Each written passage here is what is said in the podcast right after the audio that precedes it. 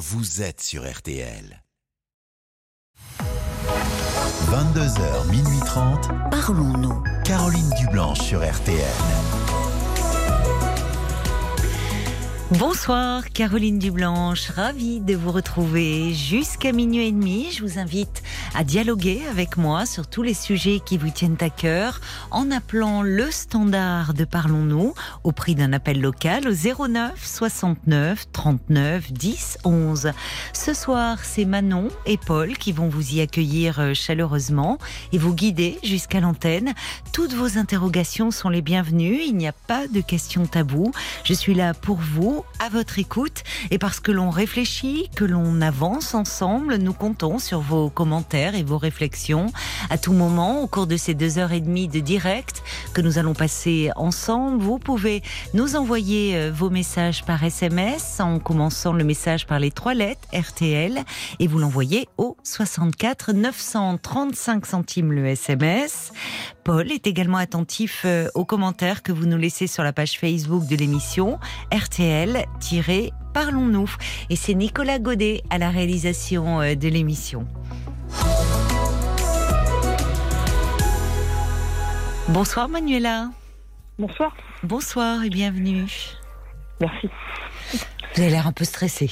Un petit peu, mais bon, ça va, ça va passer. Mais oui, ça va passer. Dès qu'on va se parler euh, tranquillement, vous allez voir.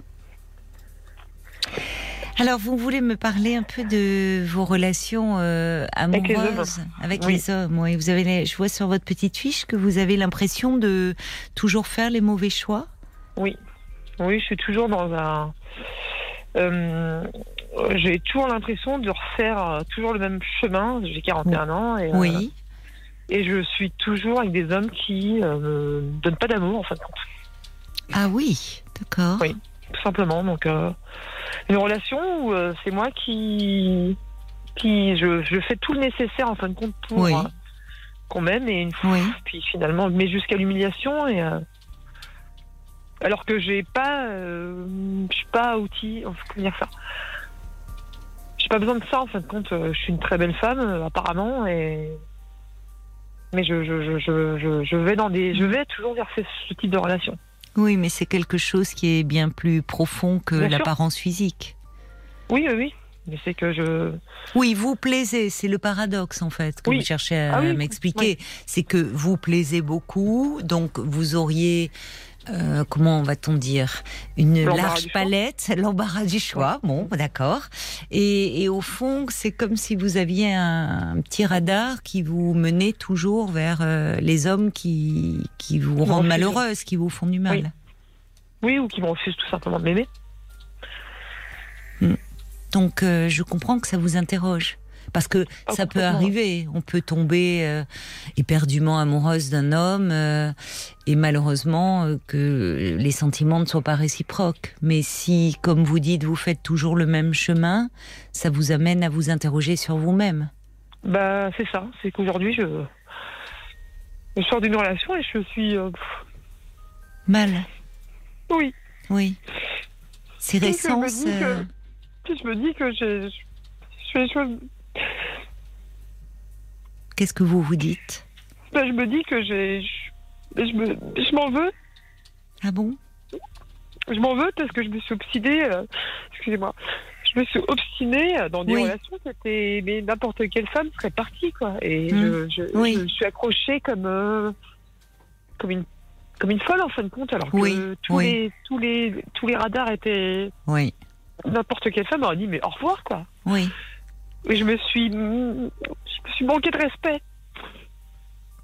Oui. Je me suis pas respectée en tant que femme, en fin de compte. Oui.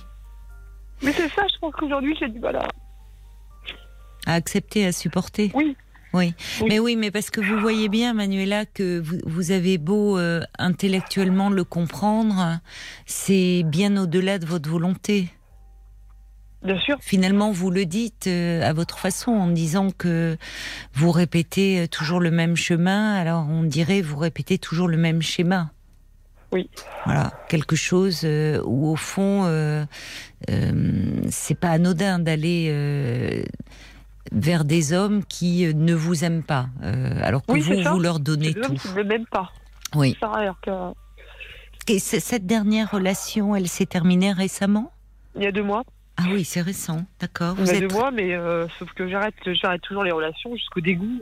Où vraiment, euh, il faut, oui. il faut que je découvre des choses. Euh, oui. Là, j'ai découvert des choses qui ont fait que je, je jusqu'au dégoût. Et là, aujourd'hui, je, je peux tenir, c'est-à-dire ne pas revenir parce que je oui. me dégoûte.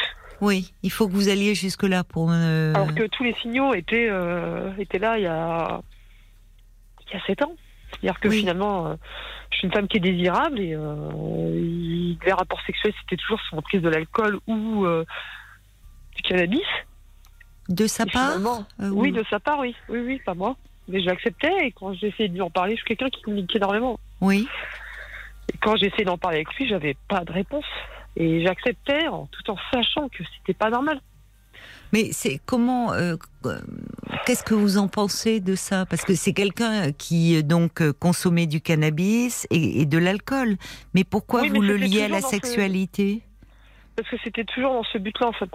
C'était pas. Euh, Parce qu'au fond, comme si vous pensez que pour euh, pouvoir avoir un rapport sexuel avec vous, il était obligé de consommer ces substances?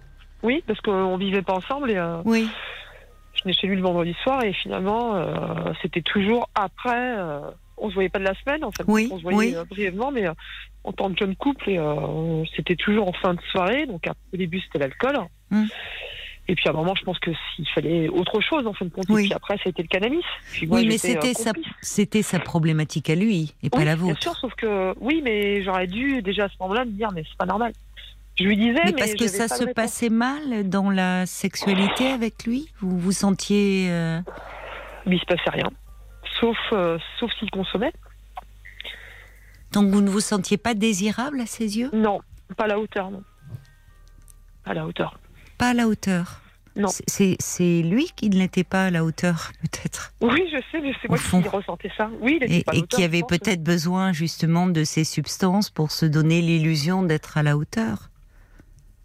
C'est pas anodin de devoir. Dit, euh... jamais dit ça. Eh oui, oui, c'est. Bah, et oui, vous vous êtes jamais dit ça, vous voyez, parce que vous vous pensez que le... c'est forcément de votre faute si ça se passe pas bien. Bah, tout à fait, c'est ce que je me suis toujours dit. Je me bah disais, je, et je lui disais, je, je, suis pas à la hauteur, quoi. Euh... Oui. Qu'est-ce qu'il vous répondait? Il ne répondait rien. Oui. J'avais pas de réponse en fait. J'avais rien. Oui. Je... il allait pas bien, cet homme. Non, puis mais je me suis obstinée euh, jusqu'au jour où j'ai voulu partir il y a trois ans et bah, là il a, il a déployé euh, toute l'armada pour me garder. Et là c'était tout un autre homme, mais, euh, mais finalement il a développé des problèmes sexuels finalement parce que finalement il pouvait pas me faire l'amour. Oui, il n'y arrivait pas. Non. Mais je pense que c'était encore une fois lui qui avait une difficulté sur ce plan-là avec les femmes. Et pas bah seulement avec vous, à mon avis. Et finalement, j'ai découvert il y a trois mois qu'il allait sur des sites, euh, sur des sites, euh, et regarder des vidéos, euh, mais 30 ou 40 vidéos par jour, avec oui. Mais c'était toujours des femmes qui étaient humiliées. Ah oui. Et quand ah je lui ai dit, ben, c'était pas de sa faute, c'était de ma faute. Je lui donnais pas assez d'amour, finalement. J'étais responsable. Oui. C'est curieux d'ailleurs de parler d'amour dans le contexte que vous décrivez, mais c'est lui qui avait un, euh, enfin, il, il, avait, il, euh, il, avait un comportement très addictif cet homme. Vous me parlez de l'alcool, le cannabis, ses sites, euh, oui. 30 à 40 fois par jour, c'est énorme. Oui, oui, parce que j'ai regardé, même j'ai regardé avec mon agenda, ce que j'ai voulu voir justement. Parce oui. il venait chez moi. Oui. Ces trois derniers mois, il venait chez moi et euh, j'avais l'impression que c'était une femme. c'est cliché, mais bon j'ai l'impression que la femme, c'est la femme qui vient et qui dit, il venait dormir chez moi le vendredi soir, et qui me dit, ah, moi je suis fatiguée, j'ai mal à la tête. Oui. Et, je, et, dans ma tête, je me disais, mais on dirait une femme. C'est. Bah, parce que. Oui, mais parce que vous voyez bien que c'est lui qui qui ne se sentait pas à la hauteur et qui était dans l'évitement. Oui. Mais ça n'avait rien à voir avec vous. Ce qui, ce qui, là où euh, euh, ce qui interroge, c'est que vous soyez resté euh, finalement ans dans une relation qui vous rendait malheureuse. Mais le comportement de cet homme euh, euh, relevait d'une problématique personnelle dans, par rapport à la sexualité, par rapport aux femmes, où finalement il avait besoin d'un scénario toujours le même pour trouver l'excitation, et pas n'importe quel scénario où finalement euh, euh, il fallait que la femme soit dominée et humiliée. Donc il était un peu prisonnier de cela. Mais c'est ce qui m'a permis, c'est ce qui m'a permis finalement de partir. Quand j'ai vu ça, je me suis dit mais là, faut. D'où le dégoût finalement. Oui, oui, mais euh, sinon le problème... je partie, je pense que j'aurais encore attendu. Je pense. Oui, oui, mais comme vous dites, vous avez besoin de pousser le bouchon très loin pour pouvoir euh, partir. Mais le problème, c'est que dans ce terme que vous utilisez, dégoût, j'entends pas seulement dégoût de la situation ou de ce qui vous faisait vivre, mais dégoût de vous-même presque. Oui. C'est ça qui est plus. Oui, parce que j'ai accepté beaucoup de choses. Euh, mm. J'ai accepté beaucoup de choses euh, mm. humiliantes de lui parce que il fallait. quand on parle d'humiliation, il fallait des choses pas, euh, voilà, l'ESM, on va dire. Hein. Oui, oui. Et euh, voilà, il fallait euh, des mises en, des mises en situation, du cuir, des. Hmm. Et j'ai tout accepté et je, me suis laissé emporter parce que finalement, je voulais vraiment le réveiller en fait. Oui. Et je m'en veux parce que finalement, j'avais. C'était pas normal. Bah, enfin, c'est pas normal. C'est-à-dire qu'après, euh, il peut y avoir des, des scénarios tels que ceux que vous décrivez dans la sexualité. Euh, pourquoi pas? Euh, À partir du moment où les deux partenaires ont, ont cette envie-là, ces désirs-là. Et puis, ce qui pose un moment question aussi, c'est le côté répétitif. C'est-à-dire que finalement, dans la sexualité, on peut jouer dans plein de registres avec de, de multiples scénarios là, au fond, il ne parvenait à ses fins, entre guillemets, que si euh, il était en position euh, de domination. Euh, oui. Bah, il avait besoin, il, rejouait quelque chose, lui, certainement de, de, complexe par rapport à son histoire, finalement. De... Oui. Bah, aujourd'hui, oui. Je le... Sur le coup, j'ai rien vu. Mais parce que vous étiez amoureuse aussi. Oui, oui aussi. Vous avez été très amoureuse de cet homme-là. Et, quand vous l'avez rencontré, euh, dans la sexualité, on se révèle beaucoup. Euh, inconsciemment d'ailleurs, parce qu'il y a, on joue une partition euh, qu'on ne connaît pas bien finalement, qui, s'impose à nous parfois. Là, on le voit bien chez cet homme, et, et on se révèle véritablement. Mais quand on rencontre quelqu'un on ne sait pas cette dimension-là très intime de son être. On ne la connaît pas. Non. Vous voyez? Donc, euh, est-ce qu'il était dominant dehors de la sexualité avec vous? Oui. Oui. Ah oui, oui, oui. Oui, parce que finalement, il... j'ai pas d'amour, en fin de compte, euh, j'en avais jamais. Hmm. Oui. Pendant cinq ans, j'en avais pas, et à partir du moment où j'ai décidé de partir, où j'ai voulu partir, et euh, c'est là qu'il s'est recadré, en fin de compte. Oui. Et j'ai eu tout un autre comportement. Et moi, des fois, j'arrivais chez lui le vendredi soir, j'avais un bisou, je repartais dimanche soir, j'avais un bisou, il se passait rien. Aucune tendresse, comme je disais, il se faxait dans le lit, il se mettait dans le lit. Peut-être que c'était trop angoissant pour lui. Vous voyez, dans, sa, dans son rapport aux, femmes, euh, finalement, il, devait avoir une très grande peur des femmes. Il fallait les soumettre, sinon. Euh, donc la tendresse, c'est certainement quelque chose de compliqué pour cet homme. Ce qui ne veut pas dire qu'il n'a pas été attaché à vous. Parce qu'il n'aurait pas eu ce comportement-là lorsque euh, vous êtes parti. Bah, euh, moi, j'ai plus une impression de servir de femme trophée, en fin de compte. Vraiment. Parce qu'il était démonstratif quand on était en, public. Hmm. Donc, c'est-à-dire que là, il était, euh, les, gens les gens n'ont jamais rien vu. Hmm. Les amis, il était très, très amoureux. mais dès qu'on passait pas de la porte, il n'y avait plus rien. D'accord. En public, il pouvait être euh, ah démonstratif et tendre. Les cinq premières années, en public, il était toujours collé à moi en soirée. Euh, euh, il était fier, oui, de, oui, c'est ça. ça le flattait d'être à vos côtés. D'accord. Et euh, c'est juste qu'après, à partir des trois dernières années, j'ai arrêté de collaborer, on va dire. Mhm. C'est-à-dire que moi, j'ai vu, j'ai compris ce qui se passait, mais je suis restée quand même. Mais je comprenais que oui, oui. j'étais un faire-valoir. Je sais pas comment expliquer ça. Je, si, vous parlez de trophée, oui. Oui, ça flattait son narcissisme d'être euh, vu euh, en votre compagnie. Mais je le voyais, mais donc je disais plus oui, oui, je disais plus la petite poupée, ah, ah, ah. mais j'étais rebelle. Et je mm. voyais qu'il ne supportait pas. Il ne mm. supportait pas que je le contredise ou que j'allais pas dans son sens. oui. Finalement, c'est quelqu'un de très très fier et. Euh, mais j'arrivais pas à partir alors que je voyais que j'étais juste mm. là pour euh, flatter son ego, quoi.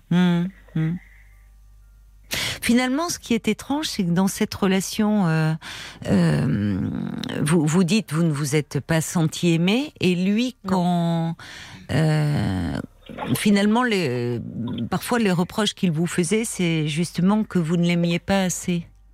Bah, il, les trois dernières années, alors que les cinq premières années, je l'ai aimé à la folie, et c'est ce qu'il dit à tout le monde, c'est que les cinq premières années étaient les plus belles. Mais sauf que les cinq premières années, il m'a quitté une trentaine de fois. C'était comme une voiture qui roule et qui cale.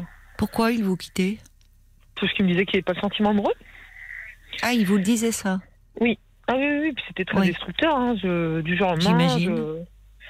Et euh, donc il m'a quitté une trentaine de fois. Et, et puis à partir du moment, la fois de trop où j'ai dit stop, il a senti que là, c'était aller trop loin. Donc c'était sur la route des vacances, hein, il me quitte sur l'autoroute, sauf que bah, manque de peau pour lui, c'était ma voiture, donc euh, je l'ai laissé au bord de l'autoroute avec son sac. Ah oui. Et s'y attendait pas alors qu'il voulait que je remonte 300 euh, km plus haut jusqu'à chez hmm. lui. Euh. mais là, ça a été. Euh, j'ai fait avoir un accident hein. après, tellement je pleurais, j'ai hmm. fait hmm. un. Et je l'ai sorti de la voiture en disant Tu sors, tu, tu traites pas les gens comme ça et tout ça. Et finalement, j'ai passé 15 jours à pleurer chez une amie et c'est moi qui l'ai recontacté, c'est pas lui. Oui, c'est vous qui reveniez à chaque fois? Oui. D'accord. Ouais. Et à partir de cette fois-ci, je pense qu'il a dû se dire oula. Je... Il a dû sentir que là, mm. il était allé trop loin, que là, il mm. risquait de me perdre. Et là, je me suis retrouvée qu'un homme euh, complètement différent, mais faux. Ce... Oui, parce que finalement, c'est au moment où il a changé, vous me dites, où euh, il est revenu vers vous, il est revenu vous rechercher, et malgré tout, euh, c'est vous qui l'avez quitté là cette fois-ci Oui. D'accord. Oui, parce que bah, j'ai découvert, je vous dis, le, téléphone euh, coincé entre deux, entre matelas et sommier avec euh, la navigation. Euh, la, navigation sur Internet et puis. vous avez découvert ces sites là sur, le, sur lequel il allait. Jusque là, vous ne le saviez pas. Non. Oui, c'est ça qui a été le. Bah là, c'était la, goutte la goutte de trop, oui. Mais j'avais l'impression qu'il jouait un rôle. C'est-à-dire bah, après, à partir du moment où j'ai dit, c'est là où je me suis positionnée en disant, bah, je reviens, mais euh, plus d'alcool, plus de drogue. Oui. C'est, euh, tu me fais l'amour, c'est comme ça, et, hmm. et voilà. Hmm. Euh, finalement, bah, ça fonctionnait plus, mais on s'est dans une relation, on était au même niveau. Mais ça ne D'égal à égal. Une relation de couple ordinaire, finalement. Qu'est-ce que vous voulez dire Comment, pourquoi vous vous êtes senti à égalité à partir du moment où ça ne fonctionnait plus dans la sexualité? Euh, je me suis sentie d'égal à égal parce que finalement, euh, je suis revenue, mais en disant, bah voilà, aujourd'hui, si on doit faire l'amour, c'est euh, sans alcool, sans drogue. Hmm. Si j'ai quelque chose à dire, je le dis. Oui. je ne, je m'écrase plus en fin de compte. Oui. plus mais finalement, sans, sans, sans, alcool, sans drogue, est-ce qu'il parvenait à vous faire l'amour? Vous voyez vous le rendiez impuissant. Pas vous, mais enfin, vous voyez, euh, là, c'est pas vous qui le rendiez impuissant. C'est-à-dire que sans ses substituts, euh, il est incapable. Bah oui. Bah oui. oui. Il allait mal, cet homme. Alors, il vous a rendu euh, très malheureuse, mais lui-même a un gros problème hein, à régler. sauf qu'aujourd'hui, je me, mon ex-mari est alcoolique et et c'est pareil, pendant des années, j'ai essayé de le, je l'ai tenu à bout de bras. D'accord. À l'emmener dans les, à l'accompagner en fin de compte, à essayer de l'aider. Aujourd'hui, euh, je, me dis, mais j'ai, je suis nulle, quoi. Je, Vous allez vers des hommes qui vont mal. Oui. Et qui vous font du mal. Oui.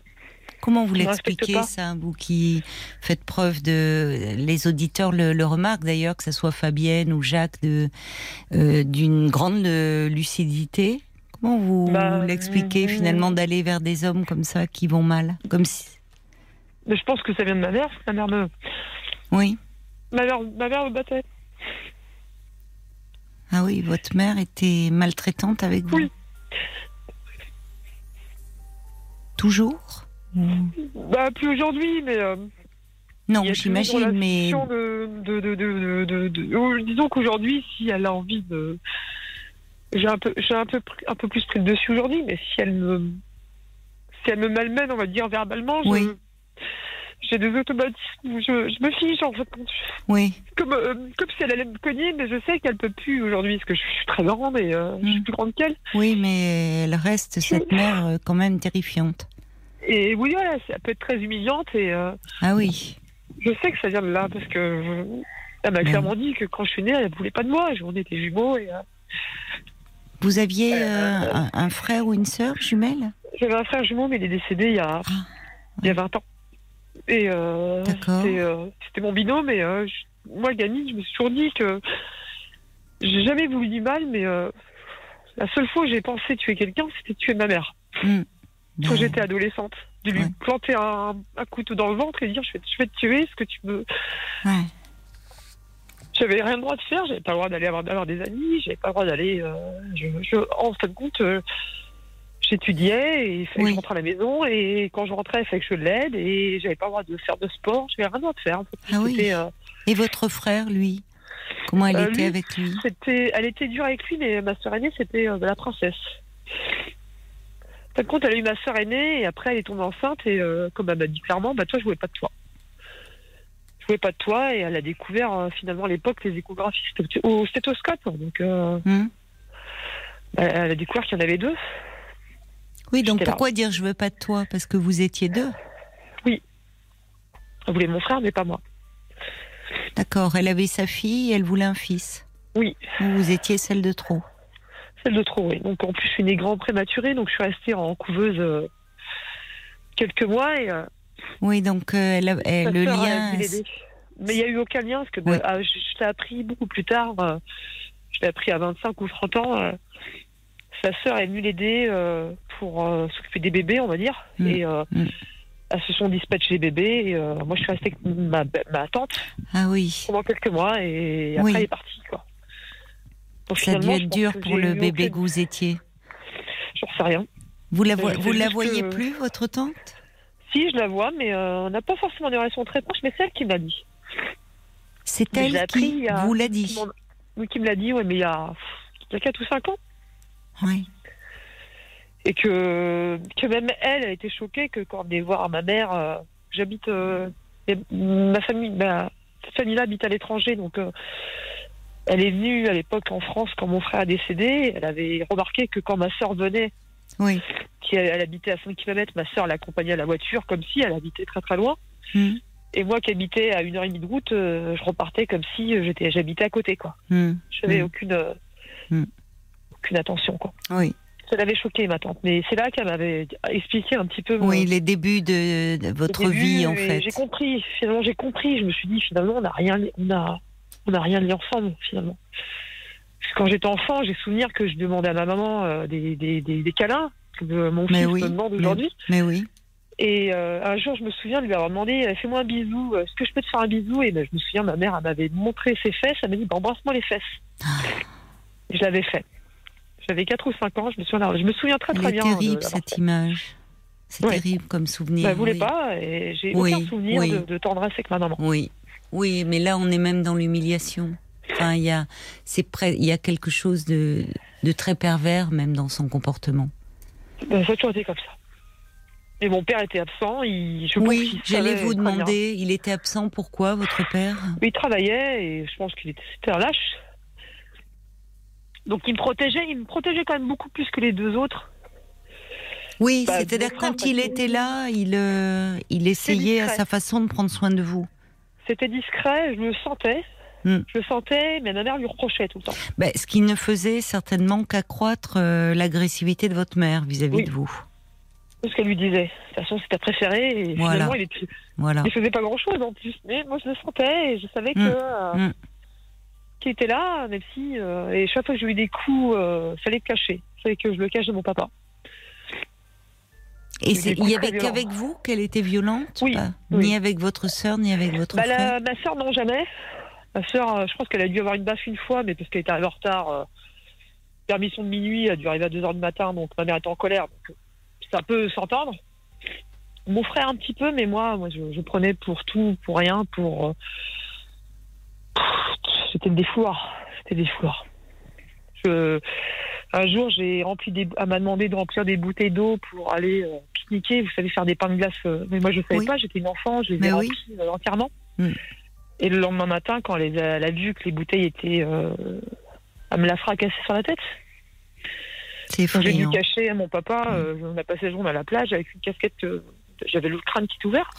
Oh, Ou alors faire que casser un vernis me prendre des coups de fer à repasser des coups de câble de fer à passer, et puis il fallait cacher après, et je collaborais, parce que je savais très Oui, vous avez été vraiment une enfant très maltraitée. Hein. Oui. C'est dur de se remettre de tout ça. Pas du tout aujourd'hui, je, ne sais plus, je sais pas. Euh, oui. Je, je, je, sais rien. Bah, vous avez besoin, euh, vous avez besoin d'aide. Vous pouvez pas rester dans une telle souffrance là. Bah, disons que j'allais très bien avec tout ça. Je, me disais, c'est bon, j'y arrive. Et là, je sors de cette relation. Je me dis, mais. Oui, ça vous a replongé dans. J'ai peur. Je me dis, mais finalement, je suis, j'ai pas de détecteur. Je suis, je suis nulle, quoi. Non, vous n'êtes pas nulle. C'est pas que vous êtes nulle, c'est que malheureusement. Euh, euh, cette, cette, enfance euh, où, où, les, où les coups où les coups remplaçaient euh, l'amour et l'affection. Euh, J'avais peur tout le temps. Vous en marquez, oui, oui, oui, oui, oui, oui, vous en, vous en terriblement marqué et ont conditionné votre, votre façon d'aimer. C'est malheureusement euh, ça, très fréquent. et J'avais peur. Euh, oui. J'allais à l'école, je me faisais harceler parce qu'en plus j'étais d'une maigreur, parce que je pense que je me dévorais de l'intérieur. J'étais d'une maigreur extrême, donc je me faisais tabasser à la maison. J'allais à l'école, je me faisais harceler par les enfants. C'est l'enfer hein, que vous me décrivez là. Ah oui, j'ai pensé au suicide hein, plus d'une fois en me disant mais je, vais mourir parce que je, je, sais pas où aller en fin de compte. J'étais d'une maigreur qui était anormale. Bah, est-ce que, est-ce que, alors ça pose question aussi, c'est-à-dire que peut-être qu'au fond vous étiez sous-alimenté?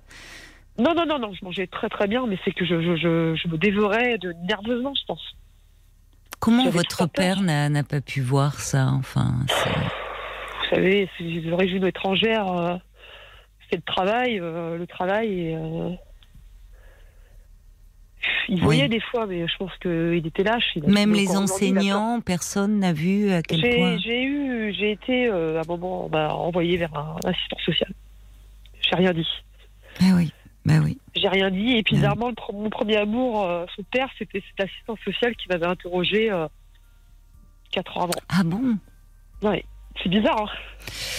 oui, si on veut. Hmm. J'avais rien dit parce que j'avais peur. Euh. Puis ma mère, quand, quand on était en voiture et qu'elle entendait que je m'étais plaint auprès de gens de la famille, elle disait ah bah Cendrillon. Elle se moquait de moi en fin de ah euh, dans la voiture euh, en disant bah tu te plains tout le temps. Elle, ben, Cendrillon, pour le coup, oui. Il y avait deux autres sœurs qui étaient, elles, très aimées, et Cendrillon, était, euh, était reléguée au rôle de, servante et maltraitée. Oh bah oui, je faisais le ménage, je faisais tout dans la maison. Mm. Euh, et vous la voyez toujours aujourd'hui, puisque vous me dites que elle euh, finalement elle ne peut plus exercer sa violence à travers des coups, mais semble-t-il psychologiquement. Vous me dites qu'elle est humiliante. Oui, aujourd'hui, ouais. Bah, le, se sert de mon fils en fin de compte. De quelle façon? Bah, je vois parce que ma soeur, a, ma soeur a eu un enfant euh, comme moi, un mois après moi, donc euh, je le vois quand je vais chez elle et que si son fils est là, euh, elle supporte pas mon fils et j'ai l'impression que ça se reproduit en fin de compte. Elle s'en prend à votre fils? Oui, donc il fait quelque chose. Elle, il a quel âge? Il a 12 ans. 12 ans? Oui. Il, il comment, qu'est-ce qu'il en dit de sa grand-mère? Il n'est pas. Il me dit, il me dit ma maman, tu as dû souffrir, maman. Tu as vraiment dû souffrir. Pourquoi vous lui amenez votre fils? Bah, euh, Quand j'y vais, quand je suis avec lui. C'est-à-dire qu'on y va ensemble. D'accord. Et vous éprouvez le besoin d'y aller? Oui, je pense, ouais. J'ai un exemple, par exemple, j'ai eu un cadeau euh, de Noël euh, en ses mains, ou je sais plus, une poupée dans une hmm. boîte. Hmm. Elle me l'a offerte, mais elle m'a interdit de jouer avec. C'est d'un sadisme. C'est d'un sadisme. J'avais pas le droit de jouer avec. Je n'ai jamais joué avec cette poupée-là. C'était ça. C'était des choses comme ça. Oui, il y, a quelque chose, vraiment, on voit euh, toutes les pulsions sadiques de votre mère. Hein. Je sais pas. Bah si, Bah si. Offrir une poupée à un enfant et lui interdire de jouer avec, vous demander, un, vous réclamez un, bisou à votre mère et elle se tourne et, elle vous montre ses fesses pour euh, embrasser, enfin vous demandant d'embrasser ses fesses. On voit toute la perversité et le sadisme. Mais ce qui est terrible, et je, ne suis malheureusement pas surprise, c'est que pour avoir travaillé auprès euh, d'enfants maltraités et avoir eu en thérapie euh, des adultes qui avaient été des enfants maltraités, euh, il continue l'attachement aux parents maltraitants demeure. J'appelle moi j'ai l'impression que ce que j'explique des fois aux gens, c'est comme un vous savez un labrador qui est dressé. J'ai l'impression d'être dressé, d'avoir été dressé et et quand elle fait avec des doigts, je suis là. Je, c'est plus compliqué que ça. C'est alors malheureusement euh, euh, il y a des éducations qui s'apparentent plus au dressage qu'à de l'éducation. On n'était pas votre mère, elle n'était pas dans l'éducation. Oui, on est dans le dressage, enfin dans ces mêmes mais mais encore une fois un animal on peut le dresser et, en étant juste et pas en étant violent. Là euh, il y a une part de votre mère qui qui est enfin il y a qui est pathologique dans sa façon euh, de faire avec vous. Non, mais c'est vraiment que moi. Que moi. Mais c'est ça qui est d'autant plus insupportable pour vous d'ailleurs, Manuela, parce que finalement l'enfant, euh, l'enfant qui n'est pas aimé, qui est rejeté, qui est maltraité, euh, malheureusement, on s'en rend compte, on est en analyse, pense que c'est lié à lui, pense qu'il est responsable de ça, et finalement dédouane souvent dans 90% des cas, l'enfant dédouane euh, son parent et pense qu'au fond, euh, bah, et, au fond, c'est tellement incompréhensible de ne pas être aimé par un parent. Euh, un enfant, un enfant quand il vient au monde et, par la suite dans sa jeune, enfin dans, dans ses premières années, il aime, il aime sa mère il aime sa mère. Sa mère, c'est, c'est, c'est la meilleure personne au monde. Donc, si cette mère le rejette, ne l'aime pas et le maltraite, l'enfant euh, pense que c'est à cause de lui, de ce qu'il est, de sa personnalité, et, d'autant plus quand dans les autres, dans la fratrie, les autres enfants ne sont pas maltraités. Bah c'est ça. Surtout ça, c'est que je vois la différence. Et dans ce que vous me dites, vous voyez, finalement, on a commencé à parler de, de, vos histoires euh, d'amour, de ce sentiment que vous faites toujours les mauvais choix et que finalement vous allez vers des hommes qui ne vous aiment pas. Oui, vous rejouez un, scénario euh, terrible. Oui. Finalement, vous rejouez ce que vous avez connu et vous cherchez, et là aussi vous avez du mal à vous défaire de ce lien parce que vous cherchez désespérément à être aimé. Le problème, c'est que euh, finalement, c'est parce que vous vous aimez si peu vous-même que vous pensez que on ne peut pas vous aimer. Et, là aussi, c'est quelque chose que l'on retrouve euh, malheureusement très fréquemment, c'est que lorsqu'un enfant n'est pas aimé par sa mère, euh, il, a, il, aborde le monde en se disant qui peut m'aimer si, si ma mère ne m'aime pas? Donc il y a tout un travail de déconstruction à faire qui est absolument nécessaire, Manuela. Parce qu'il est possible de s'en sortir. Il est possible de, euh, de, de, prendre de, de, la distance et de commencer, d'apprendre à vous aimer et à prendre soin de vous. Ça va passer par vous. Donc il faut faire quoi une psychothérapie? Ah oui, c'est indispensable. Comment, avec votre fils, euh, vous, vous, vous, êtes devenue vous-même une maman? Oui. Alors, mon fils, c'était euh, la plus belle chose qui me soit arriver. Oui. Oui. Et je m'étais toujours dit que quand j'aurais un enfant, je lui dirais, euh, je l'aime. Bon, après, vers l'âge de deux ans, quand je me suis séparée de son papa, je me suis rendu compte que je commençais à être violente. Mm. Et je suis allée voir quelqu'un. Oui. Je suis allée voir un psychologue et. C'est bien fait. m'a permis de, de, de, bloquer tout de suite. oui. Oui. Et ça s'est arrêté. Donc, c'est pas un enfant facile. Aujourd'hui, on s'aime. Euh, je lui dis tous les jours que je l'aime. Oui. Tous les jours. Il est mignon d'ailleurs avec vous quand. Oui. Bah là, il va venir me voir et il est chou dehors. Il va m'emmener un blouson. Il va vous amener un blouson. Oui, parce qu'il a vu que j'étais dehors, j'étais, euh, j'ai une veste, il m'a remis un blouson pour que je me couvre, et là il vient de revenir avec une couverture. J'ai dit non, non, c'est bon. Il est très protecteur, hein. Très protecteur. Mais son papa ne s'en occupe pas beaucoup, donc. Euh, oui, il, il, est, il est peu présent pour lui? Bah, son papa est alcoolique, donc. Euh, ah oui. Oui, oui. Donc c'est un enfant extraordinaire. Oui, quand vous me parlez. Il porte le prénom de mon frère. Il porte le prénom de votre frère, oui. Oui, parce que ça se fait euh, par chez nous. Et, euh, mais, euh, Vous étiez proche, vous, de ce frère jumeau? Oui, très proche, oui. Oui. Donc ça a dû être terrible quand il est décédé, là, à 20 ans. Oui, parce que j'ai culpabilisé, j'ai énormément culpabilisé parce que quand j'étais enfant, je me disais, je me disais toujours, intérieurement, vu que je voulais tuer ma mère, je me disais toujours que un jour, je lui montrerai que je, que je vais faire mes preuves, en fin de compte. Et quand il est décédé, c'était pas dans mes plans. C'est bête ce que je dis, mais c'était pas dans mes plans. Oui, comme si finalement toutes ces pensées euh, agressives euh, de vouloir tuer votre mère, euh, finalement c'est lui qui était mort. Oui. Vous en êtes oui, voulu. Oui, je m'en suis voulu et c'est surtout que je me suis dit, mais c'était pas lui. J'aurais dû partir finalement. J'aurais, ça aurait moins fait de mal. C'est ça. Elle vous l'a reproché, votre mère, parfois Vous l'avez entendu dire? Non. Non, non jamais. quand même pas. Jamais. Je pense qu'elle a assez pris une grosse claque. Hmm. Oui, mais c'est comme si on voit bien. Vous voyez, même là, comme si euh, vous vouliez vous vous effacer. Comme si c'était pas à lui de mourir, c'était à vous. Oui, mais, mais oui, je, complètement. De toute façon, quand c'est arrivé, c'est le premier truc que je me suis dit. J'ai pourquoi lui, quoi? Pourquoi? Oui. J'aurais dû y aller. C'était mon, c'était mon, c'était à moi de partir. Non, non, rien ne, rien ne justifie euh, ces pensées, Manuela. D'abord, euh, c'est pas vous qui décidez, mais j'entends qu'il y a à l'œuvre chez vous des pulsions extrêmement autodestructrices. Et c'est une constante qu'on retrouve chez les enfants euh, maltraités, c'est que parfois, enfin très souvent malheureusement, euh, sans l'aide d'un travail thérapeutique, ils poursuivent le travail de destruction mis en place par le parent. Donc il faut vous sortir de tout cela. Et je vous rejoins, Manuela, il faut tuer votre mère symboliquement il faut la tuer, cette mère, symboliquement.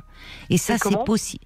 Eh ben, comment, justement, euh, euh, en, en, en faisant un travail de thérapie, en étant bien accompagné, vous avez la capacité à, à, vous exprimer, euh, vous le faites très très bien. et, et, et, malheureusement, effectivement, ce qui est douloureux, c'est que c'est pas seulement un, un travail d'élaboration, euh, c'est vous vous exprimez très bien et ça va vous amener à revivre tout cela et ça va vous amener. Alors c'est ça qui est douloureux, mais vous allez être accompagné. Vous allez être accompagné par un thérapeute qui lui va prendre soin de vous, qui ne va pas vous lâcher, qui va vous aider à vous aimer, euh, et qui sera toujours à vos côtés, qui sera là pour vous. Et petit à petit, euh, quand on dit euh, tuer cette mère symboliquement, c'est oui, ne plus lui laisser ce pouvoir de destruction qu'elle a ah, aujourd'hui euh, encore ah oui, bah, sur vous. un, mot, Manuela, Manuela, on va hum, devoir marquer une pause parce que vous savez qu'il y a un match important ce soir à Roland Garros. On vous retrouve bien sûr tout de suite après. Hein. Restez bien avec nous, Manuela. On aura des réactions d'auditeurs à vous lire. Merci.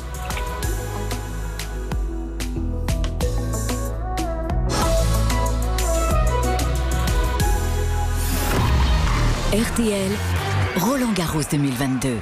Et tout de suite, euh, on vous retrouve Jean-Michel Rascol et Isabelle Langer. Vous êtes en direct de Roland Garros pour nous faire suivre ce match Raphaël Nadal, Novak Djokovic. 1h39 de jeu, Caroline, et avantage pour le moment à Raphaël Nadal.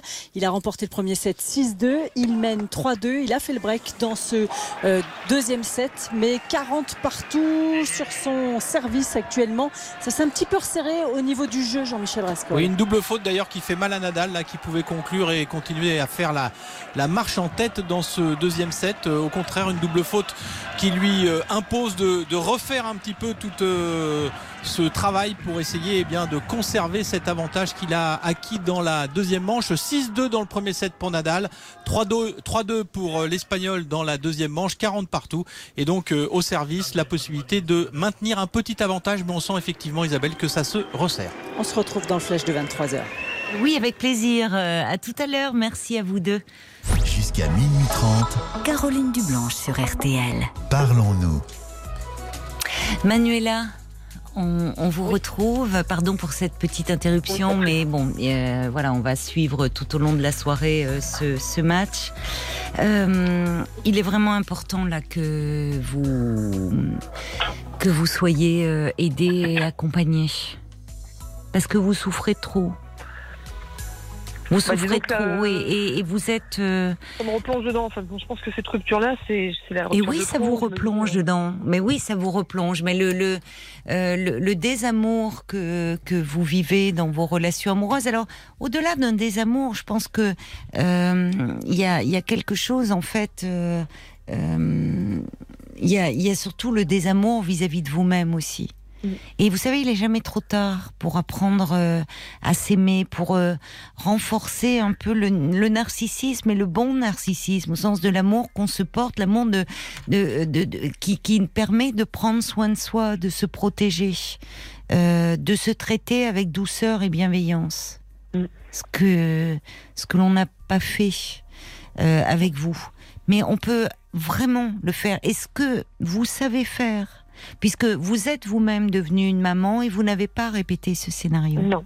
J'ai failli le faire et finalement j'ai oui, me Oui, mais failli. Euh, euh, c'est pas la même chose. C'est comme quand vous dites, euh, quand j'étais adolescente, je voulais tuer ma mère.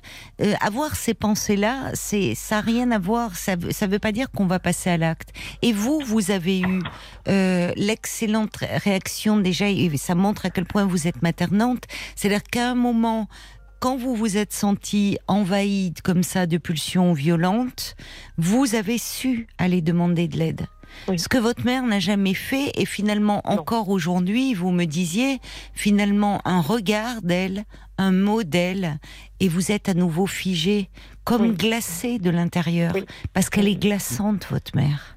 Votre mère, il y a quelque chose qui relève de du sadisme, de la pathologie. Et il faut vous protéger d'elle, apprendre à vous protéger. Et, pour cela, eh bien, dans le cadre, dans un, dans un espace euh, de la thérapie, un espace protégé où vous allez euh, effectivement replonger dans euh, ces souvenirs si si douloureux, mais en étant accompagné, accompagné par quelqu'un qui va ne jamais vous lâcher, vous tenir la main, vous permettre que vous vous preniez soin de vous, qui sera là pour vous, vous allez voir que petit à petit, euh, c'est finalement toute cette énergie que vous mettez parfois à vous détruire dans les relations amoureuses ou parfois avec ces idées suicidaires que vous avez eues, il y a de l'énergie là-dedans. Cette énergie, il est possible de la retourner en votre faveur et que ça soit une énergie vitale, une énergie pour euh, finalement avancer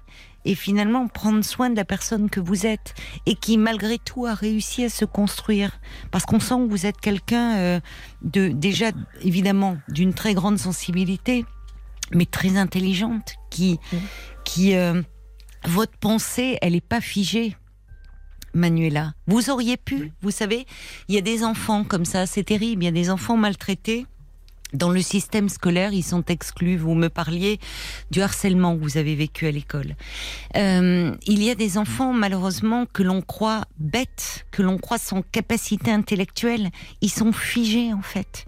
Ils ne peuvent plus penser. Leur pensée est, est complètement gelée.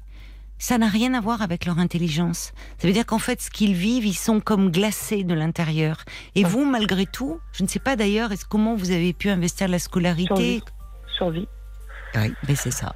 C'est ça. Donc, ça veut dire. Hein je trouve toujours une solution, même dans le travail, dans tout, j'ai toujours une alternative tout le temps. mais oui, c'est ça. Vous avez développé une hyper adaptation, mais il y a derrière évidemment cette immense fragilité, bah, comme si vous étiez un peu coupé en deux. Oui, oui, mais vous avez cette énergie-là, et cette énergie-là, on peut la remettre sur des rails pour que elle soit à votre service, pas seulement sur le plan social, sur le plan professionnel, mais aussi sur le plan affectif. Mm. Parce qu'à partir du moment où vous allez apprendre à vous aimer davantage, vous verrez que vous irez aussi vers des personnes euh, qui vous traiteront avec douceur et avec respect. On va se tourner du côté de la page Facebook parce que Paul me disait pendant la pause qu'il y a euh, énormément oui, de réactions qui sont arrivées pour vous et, et ça m'étonne pas parce que votre témoignage est, est, est, poignant. Et c'est beaucoup de longs messages en plus. Euh, il y a la mouette d'Annecy qui dit que vous êtes peut-être conditionné à gérer psychologiquement la maltraitance et inconsciemment vous ne réalisez pas que c'est anormal lorsque vous êtes avec un homme. Il y a Doudi qui dit oh à quel point je compatis à votre souffrance, ressentir et reproduire des histoires néfastes malgré la pleine conscience, euh, c'est difficile à vivre mais gardez courage. Vous n'êtes déjà pas dans le déni. Le travail travail psychique a déjà démarré pour vous. C'est vrai. Donc courage et surtout. Euh, Didoudi, oui, n'oubliez pas, euh, n'oublions pas le 119. Euh, oui, elle a raison. Oui, oui, 119 numéro de signalement pour l'enfance maltraitée. Euh, Isabelle vous dit que on peut aimer d'amour fou, oui, mais à quel prix Aimez-vous vous-même, pour vous-même pour vous-même, mais pas par rapport aux autres. Vous me semblez intelligente, sensible, écorchée vive. Vous méritez tout le bonheur du monde. Prenez vos distances par rapport à certaines personnes, aux maltraitances, et faites-vous aider. Il le faut pour votre bien et celui de votre fils. Il y a Daphné aussi qui note votre courage, qui est admiratif de votre force. Euh, vous êtes une survivante. Alors maintenant, sauvez-vous dans les deux sens du terme. Il y a Lionel qui dit ne vous attardez pas sur des profils d'hommes toxiques, restez vous-même, vous trouverez votre âme sœur. En tout cas, si vous êtes de passage en Haute-Savoie, je serais ravi d'échanger avec vous, dit Lionel. Voilà, il en profite, hein, il le place. Il y a Anna aussi qui quelle violence, quelle perversité euh, chez votre mère. Préservez-vous, préservez votre enfant, faites-vous aider, vivez votre situation de mère avec bonheur, tendresse. Anna, elle vous embrasse, elle vous envoie toute sa tendresse de maman. Elle écrit, c'est mignon. Et puis il y a le petit prince rêveur qui dit bah, Vos larmes me fendillent le cœur. Moi, c'est l'inverse. Beaucoup d'amour à donner et je ne trouve pas une seule femme qui m'aime. Évidemment, je suis un artiste, comme ils disent, et je vous adresse des roses de violette aux fragrances de chasse-main pour essuyer vos chagrins d'amour. Vous semblez si aimante, enfourchez votre monture, monture et cherchez votre prince. Il vous attend, mais vous ne le voyez plus. Courage, vous semblez une si belle personne. Il faut vraiment que, que vous trouviez un bon thérapeute et que vous, vous alliez parler de vous, de votre histoire. Franchement, vous avez. Thérapeute plutôt Parce que moi j'avais vu une psychologue, mais euh, je, Ah, psychothérapeute. Euh, psychothérapeute. Psychologue euh, ou psychiatre ou psychanalyste, peu importe. vous n'avez pas, hormis si vous vous déprimiez, euh, mais je j'ai pas le... là, là vous êtes j'entends beaucoup de beaucoup de chagrin beaucoup de peine beaucoup de, de douleur mais euh, vous n'avez pas besoin d'un traitement a priori. Vous avez ah besoin d'une thérapie par la parole. Vous voyez une thérapie euh, je dirais analytique où vous allez ben, revisiter votre histoire. Il y a, on sent qu'il y a déjà beaucoup de choses que, qui sont, qui sont bien réfléchies, pensées, mais bon, on, on ne, on ne sort jamais indemne d'une d'une telle histoire. Et, malheureusement c'est le le schéma dans lequel vous vous trouvez celui de beaucoup d'enfants qui ont été maltraités. Euh, c'est un il y a, il y a une puissance d'amour infini chez les enfants et, le qui à un moment se, se retourne malheureusement contre eux parce que euh, ils maintiennent le lien avec euh, le, parent autodestructeur et à un moment, et là, il faut que, euh, il faut que vous vous recentriez sur vous. Et il faut qu'on vous aide à le faire. Vraiment. C'est la priorité, là. Voyez, pour le moment. Très bien, merci en tout cas. Vous verrez qu'il y a des choses qui, qui vont changer. Vous avez 41 ans. Il y a, vous êtes jeune encore. Vous êtes jeune encore, donc euh, il est grand temps là de. J'ai juste, juste l'impression d'avoir perdu tellement de temps entre cette relation et l'autre d'avant, et je me dis ça fait 8 fois 2, on va dire. Vous avez perdu beaucoup de temps euh, et vous n'en êtes absolument pas responsable et d'énergie, euh, surtout parce que finalement, euh, parce que vous cherchez désespérément l'amour. Encore auprès de votre mère et encore auprès de, de ces hommes et, et, et, malheureusement oui vous allez vers des hommes qui vont mal et qui eux en fait vous vous mangent toute votre énergie donc pour le moment mettez sur pause et euh, c'est c'est vous qu'il faut apprendre à aimer. C'est ça la priorité. Vous voyez, c'est ça va être un, un, une rencontre. Euh, L'amour, c'est vraiment une rencontre avec vous-même là. C'est vous, vous vous le devez vraiment. C'est important. Ok. Merci en tout cas. Prenez soin de vous, Manuela, et, euh, et puis si vous le souhaitez, euh, je serai heureuse d'avoir de vos nouvelles. Dans quelques temps. Vous n'y êtes pas obligé, bien sûr, mais voilà, c'est vraiment. Faites, faites bien attention à vous. Merci. Au revoir, Manuela. Au revoir.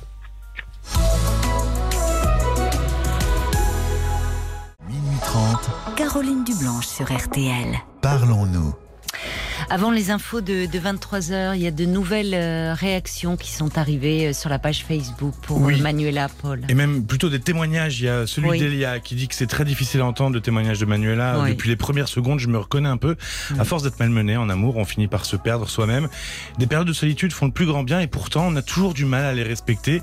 Elle a eu une relation fusionnelle l'année dernière, mais qui s'est très mal terminée.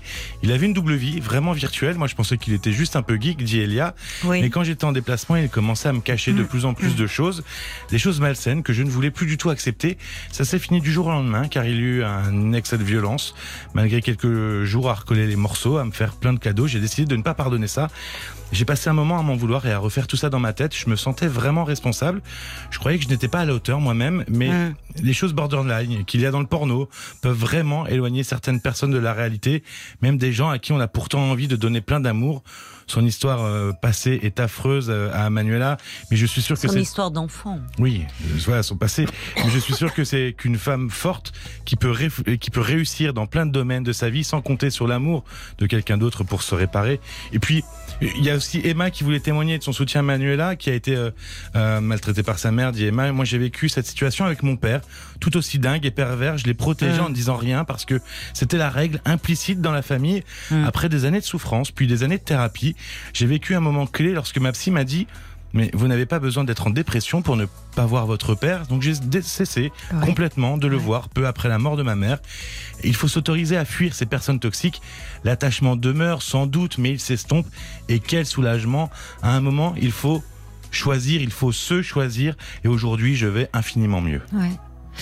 Oui, c'est on, était vraiment dans la perversité, le sadisme là quand euh, Manuela nous parlait euh, de sa mère et euh, c'est effrayant de voir comment certains parents peuvent abîmer leurs enfants et c'est pour ça qu'il est important vraiment de prendre soin des enfants mais ces situations sont compliquées à, à déceler parce qu'on est vraiment dans une violence aussi très psychologique. Rappelons quand même le 119, le numéro de protection de l'enfance maltraitée.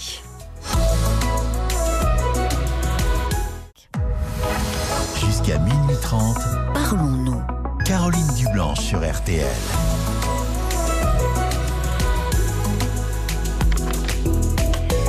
Merci d'avoir choisi euh, RTL. C'est Parlons-nous, un moment d'échange et de partage.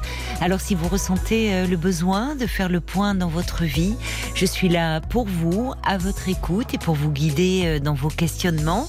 Vous pouvez me passer un petit coup de fil au standard 09 69 39 10 11. Ce numéro, bah, vous pouvez le joindre jusqu'à minuit et demi puisque nous sommes à vos côtés et en direct.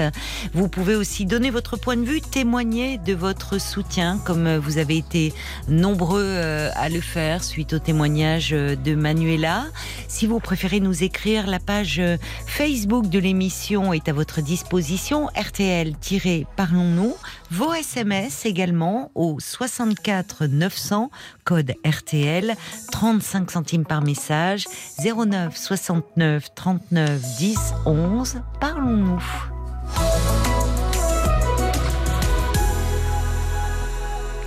Bonsoir Laetitia. Bonsoir Caroline. Bonsoir. Alors bon, c'est toujours très intimidant de vous de, de savoir qu'on parle en direct, déjà et d'une. Et puis j'ai peut-être pas choisi mon meilleur jour parce que j'arrive pas à parler aujourd'hui. Ah ben alors? J'ai, je suis pas aphasique, mais pas loin. Pourquoi? Qu'est-ce qui vous a On s'est déjà parlé? Oui, on s'était appelé mi-avril par rapport aux violences de mon mari. D'accord. Donc euh, vous m'aviez conseillé de, de partir de la maison, sauf qu'on n'a pas eu à le faire parce que c'est lui qui est parti. Alors, je me souviens, euh, parce que quand Paul m'a dit que vous rappeliez, alors, euh, on a malheureusement eu plusieurs témoignages de ce type de violence conjugale, mais euh, j'ai un souvenir de par rapport à votre fille, puisque je vois sur votre petite fiche où, où votre. enfin, c'est là où votre mari avait dit à votre fille qu'il songeait à embaucher un homme de, un homme de main c'est ça, voilà, qui voulait tous nous faire Voilà. Donc, suite à ça, donc j'avais déposé plainte. Bon, ma fille n'a pas voulu venir. Elle m'a dit, moi j'ai peur. Donc, elle n'a pas voulu venir déposer plainte à la gendarmerie. Non, elle n'a bon, pas voulu. Parce que pour resituer un peu, pour ceux qui n'étaient pas à l'écoute le jour où vous nous avez appelé, oui. euh, vous ça fait des années hein, que vous vivez dans la violence, mais si je me souviens bien, vous m'arrêtez parce que ça remonte quand même un peu. Et euh, si je me souviens bien, là, ça s'accentuait. Euh, il euh, avait été jusqu'à mettre, enfin entreposer des documents dans la voiture où il se réfugiait de plus en plus.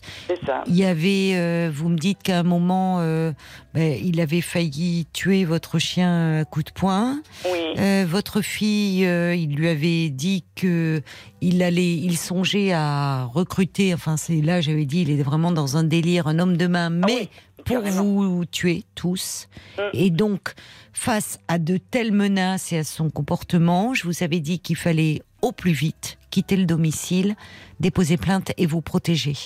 Voilà. Donc, le dépôt de plainte a été fait. D'accord. Mm. Par contre, ce que je trouve déplorable quand même, c'est que vous savez, on avait tous été auditionnés donc au mois de décembre. Les enfants, moi, enfin tout le monde, quoi. Pourquoi? Pourquoi? Qu'est-ce qui s'était eh passé? ben, Comme j'avais été leur faire un signalement au mois de décembre, quand il m'avait cassé son téléphone, c'est là en fait que j'ai vraiment eu très peur de lui. Donc j'avais été voir les gendarmes et ils ont, ils ont pris les auditions de mes enfants, de, de mes quatre enfants. Hmm. Et figurez-vous que ça a été classé. Et je trouve ça, mais alors, aberrant. En décembre, ça avait été classé Non, ça a été classé euh, euh, début mars, je dirais. Non, même pas. Même pas. Au mois d'avril, puisqu'ils l'ont convoqué au mois d'avril. Ça a été classé sans suite? Oui, oui. Donc.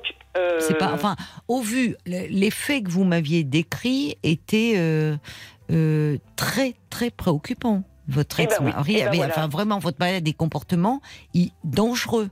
Donc je, je euh, et ben voilà la justice française. Non mais attendez, vous avez euh, vous euh, vous vous êtes rapproché d'une association euh, de protection des femmes victimes de violences? Non, il faut que vous été, soyez, bah, il faut que vous soyez appuyé, ça va pas. Il est toujours possible hein, de à ce moment-là, si c'est classé.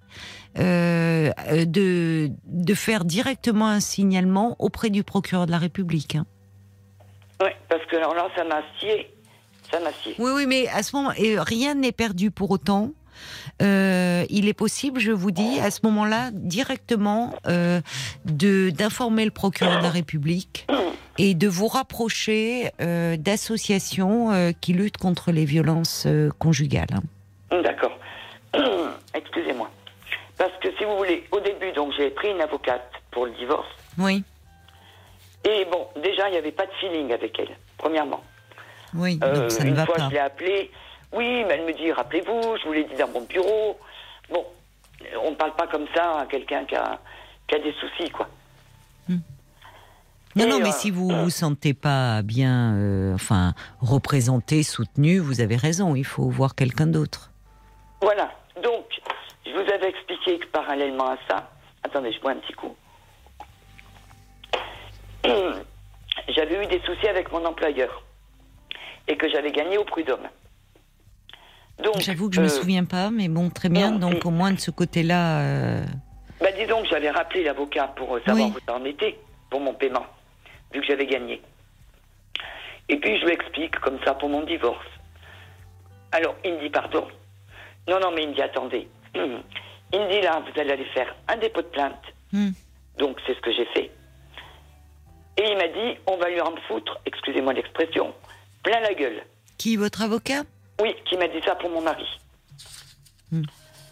Donc, du coup, parce que mon, la première que je voyais, bah, c'était un divorce accepté. Donc tout allait bien. On passait devant le juge. Et puis ben, les violences, on n'en parlait pas. Hmm. Donc c'est pas normal.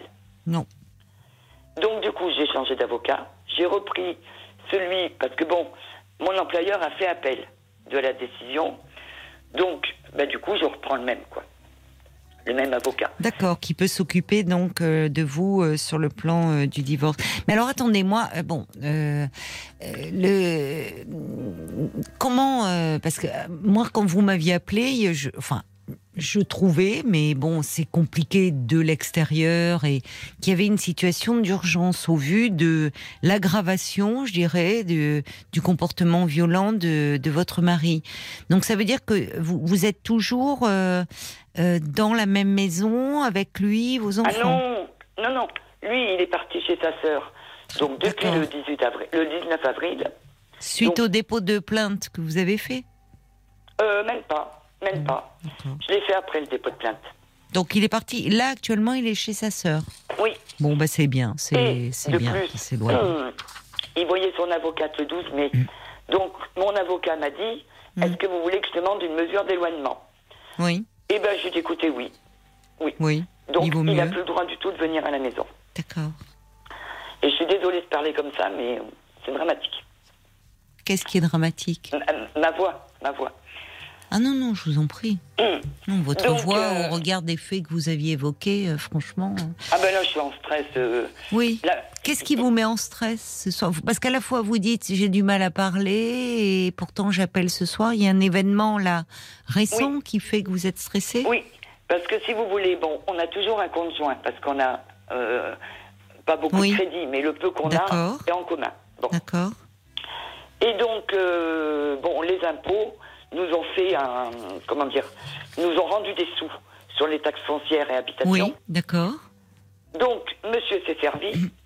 Il a, parce que bon, moi j'ai ouvert un compte, mais je ai pas touché. Mhm. Je les laisse pour les crédits du mois de, juin. Bon. Donc lui s'en est pris la moitié. Oui. Donc, bon, rien à dire. Je veux dire, c'est les taxes foncières 2021. Bon, mhm. il n'y a pas de problème. Mais entre-temps, j'avais donc eu des soins dentaires. Et euh, j'avais pas mon chéquier encore, moi. Donc j'avais fait un chèque du compte soins. Mais comme euh, la mutuelle, parce que c'était une mutuelle d'entreprise avec lui que j'avais. Donc je l'ai résilié et j'en ai contracté une autre. Mais pour moi, c'était pour le 1er juin. On est bien d'accord. Donc euh, j'ai eu la désagréable surprise d'apprendre ce matin qu'il m'avait radié au 19 mai c'est-à-dire que je n'ai plus de couverture depuis le 19 mai. Et de plus, le remboursement de la mutuelle, eh ben, il s'est fait virer sur son compte. Hmm. Et il ne veut pas me remettre les sous. Bon, mais il faut voir avec votre avocat. Ça, votre avocat va régler ces questions. -là. Vous inquiétez pas, je l'ai appelé. Donc, il m'a dit que bon, euh, là, parce que vous voyez, il me dit depuis, depuis un mois et demi qu'il a, qu'il a vu un avocat, que je vais être assigné. Oui. J'ai toujours rien. Oui. Mais en fait, il n'a rien fait. Parce que mon avocat m'a dit, on va lancer l'assignation hmm. et on va faire un dépôt de plainte pour cet argent. Hmm. Donc euh, voilà, j'ai fourni les preuves à mon avocat par mail et puis ben, j'attends la suite. Et votre fille, comment va-t-elle? Bon, elle est bien sereine, je vais vous dire. Elle est bien sereine. Bon. Et puis mon fils, pareil, vous voyez, Parce que c'était assez effroyable, les. Enfin, la, la, la, violence qu'il faisait régner dans la famille, parce que là j'entends que vous êtes maintenant dans des démêlés liés à votre séparation et à cette procédure de divorce, mais moi je garde en tête euh, votre premier appel euh, et la violence qui régnait dans votre famille, où j'étais, j'avoue, préoccupée et donc soulagée aujourd'hui de savoir que au moins vous êtes euh, séparés, en tout cas vous ne vivez plus sous le même toit, parce que c'était tellement depuis des années que presque, enfin, c'était, comment dire, euh, vous, vous arriviez vous disiez presque à, maîtriser. Mais moi, je, vous avoue que j'ai été préoccupée, donc je suis contente. Merci déjà de me donner euh, de vos nouvelles.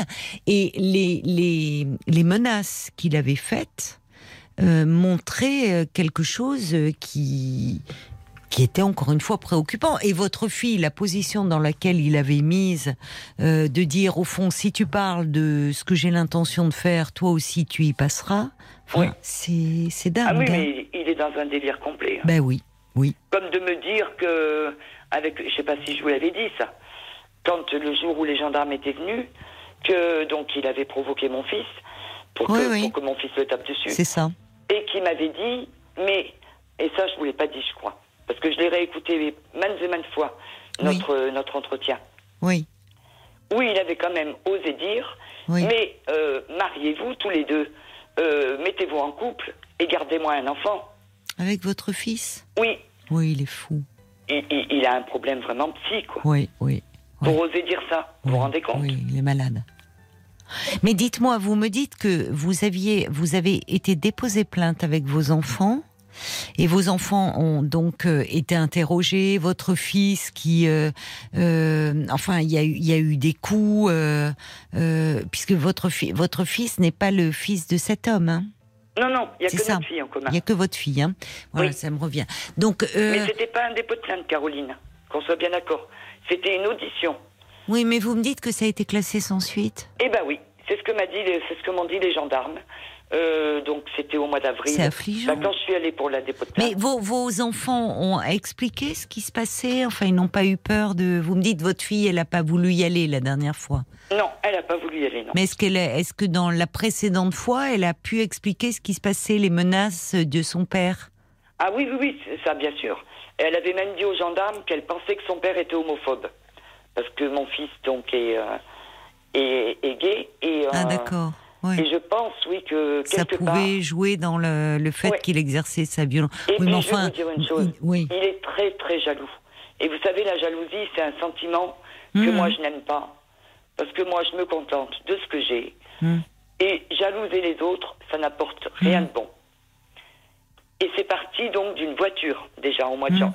Parce que bon, je vous ai expliqué que pendant des années, effectivement, quand il pouvait défoncer les portes à coups de pied, quand il pouvait casser des objets, donc ça, ça a été... euh, Oui, ou fracasser. Enfin, le chien, c'est pareil. Les coups de Voilà. poing, les coups de pied, il, a- il aurait failli le tuer, quoi. Enfin, Voilà. bon. Ah, mais, ah, mais il l'aurait fait. Oui, si Et vous n'étiez pas intervenu. Donc, cette violence qui, à un moment, peut plus se maîtriser, comme avec votre fils. Oui, voilà, c'est ça. Et donc, et puis quand il met les chaussures de sécurité pour faire un peu plus mal, euh, C'est effrayant. il est complètement déjanté, quoi. Et donc, euh, oui, c'était parti d'une voiture. Si vous voulez, bon, moi je travaillais, donc il me fallait un diesel, Hmm. parce que je faisais 45 km. Oui. Je travaillais de nuit, en plus. Oui. Donc, euh, j'avais toujours voulu un SUV. Mais bon, en payant la maison, c'était un peu compliqué. Alors, quand j'ai été en retraite, enfin, en retraite, même bien après, puisque c'était septembre 2020, j'ai donc, bon, j'en voulais une d'occasion, hein, pas, pas une neuve, mais je voulais un beau SUV, genre Et 3000. qu'est-ce qui s'est passé alors? Eh ben, on en discute donc, euh, parce que bon, je suis pas non plus la reine des débiles. Je vais pas aller m'acheter une voiture comme je vais acheter un jean, quoi. J'en discute avec mon mari quand même. Même si j'ai une bonne retraite. Bon, donc on en parle. Mhm. Puis il me dit oui, mais bon, euh, vaudrait mieux partir sur une LOA. Bon. Mais comme j'attendais de trouver une occasion, ben, le temps a passé. Et puis au mois de janvier, donc euh, je vais chez Peugeot. Et puis là, donc je regarde. Pas trop de marques. hein. Oui, excusez-moi. Je vais chez le concessionnaire. Voilà, merci. Sinon, je vais Et- devoir euh, sortir toutes les autres marques de voitures et j'y connais rien en voiture, ça m'intéresse pas. Donc, je vais être embêtée. Excusez-moi. D'accord. Donc euh, voilà. Je reviens à la maison donc avec mon contrat de location. ouais. Donc je lui dis bon ben voilà, euh, j'ai trouvé donc une voiture euh, c'était une bonne occasion, elle avait Très 12 000 bien. kilomètres. Ouais. Donc je lui dis voilà, j'ai pris sur 4 ans. Et par contre, je dis j'ai oublié donc euh, tes bulletins de salaire et ta carte d'identité. Oui. Il faudrait qu'on le scanne. Hmm. Alors il va sur l'ordinateur et puis euh, vu que je voyais qu'il était contrarié, il le faisait à contre-cœur quoi. Pourquoi? Je ne sais Oui, pas. mais finalement, que s'est-il passé? Eh ben, mon fils a voulu lui dire, mais il faut que tu fasses comme ça pour réduire sur l'ordinateur. Bon, Et lui, il s'entêtait à faire autrement. Donc, il voulait l'aider, d'accord? Voilà. Et donc, par un beau coup, il s'est retourné. Ouais. Il a commencé de le réinsulter. Euh, bah, ce que je vous avais dit, les insultes. Euh. Oui, homophobes. Donc là, il a commencé de vouloir le tabasser, donc euh, je me suis interposée. Là, il a pris le dossier, il l'a déchiré, il l'a mouillé et il l'a mis à la poubelle. Hmm. Qu'est-ce qu'ils en disent, vos enfants, de, de, tout ça, de, du fait qu'il est parti Ils doivent ah respirer aussi Là, ce week-end, bon, j'avais mon autre fils de, à côté de Lyon hmm. avec sa puce qui était venue le samedi. Hmm. Euh, donc il y avait mon fils euh, qui a expatrié. Il y a même mon aîné qui est venu aussi. Non, mais parce qu'ils ont vécu des années de violence. Hein. Enfin... Eh ben, ils se sentent soulagés parce que si vous voulez, depuis eux, ils attendaient ça, je pense, depuis des années. Ben, je, oui, c'est ce que je vous disais, oui. Je pense mm. qu'ils doivent être bien soulagés. Euh, est-ce que votre avocat va euh, traiter cet aspect-là aussi dans le couple? Parce que le divorce, très bien, mais euh, la dimension de la violence de ah, oui, bien sûr, parce que là, il m'a dit donc. Et peut-être, je vous dis, si la plainte est classée, il est possible de. Votre avocat peut écrire au procureur de la République. Ah non, non, mais ça y est, il a le dossier dans les mains. Parce que moi, je l'ai informé justement que ça avait été classé. Donc, euh, je lui dis, les gendarmes m'ont dit de vous dire qu'il fallait les demander au parquet. Donc, il m'a dit qu'il les avait eus vendredi. Et il a eu son avocate. Donc, il m'a dit, il m'a expliqué tout à l'heure là. Que du coup, il y aurait sûrement pas de conciliation au vu des violences. Mais forcément. Donc, effectivement, oui, on va s'en servir. D'accord. Oui, oui, mais c'est hum. important. Et je vais vous dire une chose, je vais l'avoir à l'usure. Pour la maison, je vais l'avoir à l'usure. Hmm. Parce que j'ai, parce que, parce que voilà, on est bien dans notre maison et, et on va l'avoir à l'usure. Quel âge elle a, votre fille? Euh, Elle aura 23 au mois d'octobre. Elle est très jeune. Hein. Hmm. Ça doit être compliqué pour elle, hein, cette situation. Ben oui, parce que vous voyez, bon, malgré le fait que. Parce qu'il est au courant hein, qu'elle a déposé plainte, qu'on a déposé plainte. Oui, c'est compliqué, oui. oui. Et, alors Et il l'a jamais autant sollicité que depuis qu'il est parti. Que jamais il s'occupe Elle doit être. Euh, ça doit, ça, doit, ça doit pas être simple pour elle. Non. Donc, euh, bah, il l'appelle parce que il veut des affaires. Il, il, va l'avoir euh, la Oui, donc vous voyez, elle fait le lien là. Ça, c'est hein un peu embêtant. Enfin, pas qu'elle fait comme elle peut, la pauvre, mais peut-être que euh, ça serait bien de, enfin, si elle, en éprouve le besoin, peut-être qu'elle ait un lieu, elle, un peu pour parler de tout ça. Et quitte à vous rapprocher d'une association euh, euh, qui vient en aide aux femmes, aux membres de la famille victimes de violences conjugales, vous pouvez contacter. Alors, soit dans les commissariats, les gendarmeries en général, ils ont les coordonnées d'associations d'aide aux victimes. Je ne sais pas si vous en ont parlé, c'est affiché. Oui, oui, j'avais des numéros. bon, si vous avez des numéros, mm. ça peut valoir le coup d'en parler à votre fille et d'ailleurs à vos autres enfants, votre fils là, qui est gay, qui était l'objet de vraiment de violence de la part euh, de son beau-père, en disant que là, ils pourront trouver euh, une écoute et un soutien. Oui. Après, il, euh, vous voyez, il s'agit pas de, de leur imposer quoi que ce soit, mais de savoir que les les, maltraitances, la violence, ça laisse des traces et qu'on voit pas forcément dans l'immédiat. On l'a entendu malheureusement hein, dans le témoignage de Manuela précédemment, hein, qui était une enfant très maltraitée par sa mère. Euh, donc euh, ça, ça, ça peut malheureusement entraver le développement, l'avenir dans les relations euh, affectives.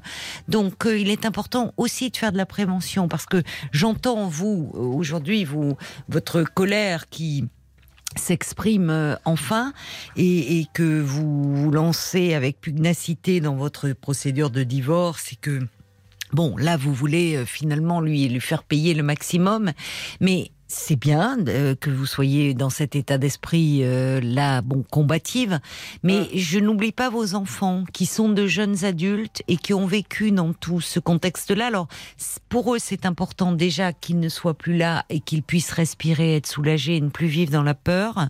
Ah Néanmoins, qu'ils sachent qu'il y a des structures qui peuvent les accueillir s'ils en éprouvent le besoin. Mm. Voilà.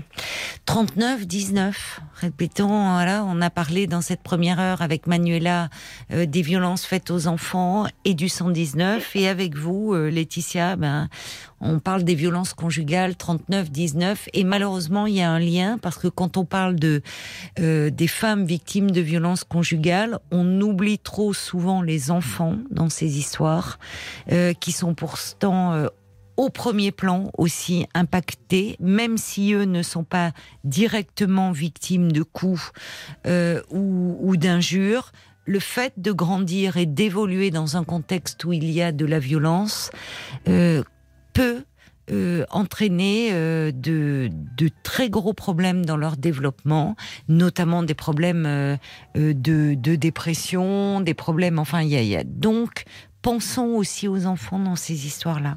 Ah oui, non, mais tout à fait. Merci beaucoup, en tout cas, Laetitia, de, nous avoir donné euh, de vos nouvelles. Eh et, ben, puis, c'est bien que vous ayez un avocat qui bah, s'occupe bien de vous et de ah votre dossier et, garder, rester combative. Il n'a pas l'air d'apprécier la chose, donc il va bien s'en occuper. Euh, c'est bien alors. C'est bien. Merci bah, beaucoup. Je suis soulagée pour vous. Merci de m'avoir accueilli. Mais je vous en prie. Au revoir. Bonne continuation à vous tous et puis vous êtes une équipe super. Ben, merci beaucoup, c'est gentil. Au revoir Laetitia. Au revoir Caroline.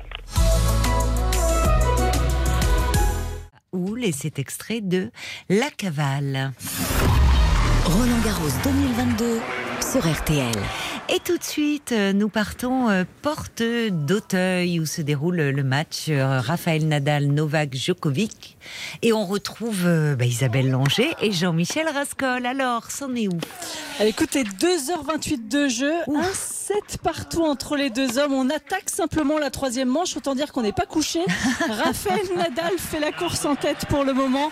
Il a remporté le premier set 6-2, abandonné la deuxième manche à Novak Djokovic 6-4. Il a fait le break d'entrée dans le troisième set. Il mène 1-0, 40-30 sur son service franchement, à la fin du deuxième set, Jean-Michel, on pensait que Rafael Nadal n'aurait pas les moyens de revenir. Et puis, pour le moment, ça tient le choc. Oui, on pensait qu'il allait euh, plonger. Il s'était fait déborder à plusieurs euh, reprises, presque humilié par les passings de Djokovic. Et puis, après la pause, il est revenu et d'entrée, euh, le Tigre n'était absolument pas mort, peut-être fatigué, mais toujours là en tout cas, pour avoir la force de reprendre le service de Djokovic d'entrée, de servir sous nos yeux en ce moment même à 40-30 pour confirmer ce, ce break. Ce match est relancé alors qu'on pensait qu'il allait euh, basculer euh, véritablement en faveur de Djokovic. C'était sans doute mésestimer les forces que jette dans cette bataille Nadal là qui euh, fait le jeu pour mener 2-0 dans cette troisième manche. Après, on le rappelle, 2h29 de jeu et il est 23h30. À tout à l'heure, Caroline. Mais c'est énorme, mais ça peut durer combien de temps un match oh de tennis bah, On peut peut-être faire la matinale en direct. Vous avez les sacs de couchage C'est un peu ça. Tout est prévu, vous n'avez pas trop froid, les amis Non, ça va, on est dans la cabine. Bon, bah alors tout va bien. Alors on, vous retrouve à minuit. À tout à l'heure. À tout à l'heure. 22h, minuit 30. Parlons-nous. Caroline Dublanche sur RTN.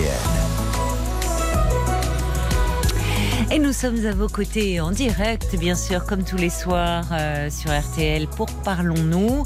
Et le standard est à votre disposition 09 69 39 10 11 si vous désirez me parler. Bonsoir Marc. Bonsoir Caroline. Bonsoir, bienvenue. Je vous remercie de m'accueillir tout d'abord. Je voulais vous remercier pour euh, votre qualité d'écoute, votre finesse d'esprit. Oh, vous me faites rougir, c'est gentil. Ben, surtout que je vous écoute depuis 99 euh, et je vous ai ah. suivi d'une station bleue à une station rouge. Oh là là, ben, ça me fait très plaisir ça. Oh là là. Nous sommes de la même génération. Ah, en plus. Bon, ben alors écoutez, je suis très touchée. Je suis très touchée que vous m'ayez suivi euh, depuis sur RTL et que vous soyez à l'écoute depuis toutes ces années. Toutes ces années.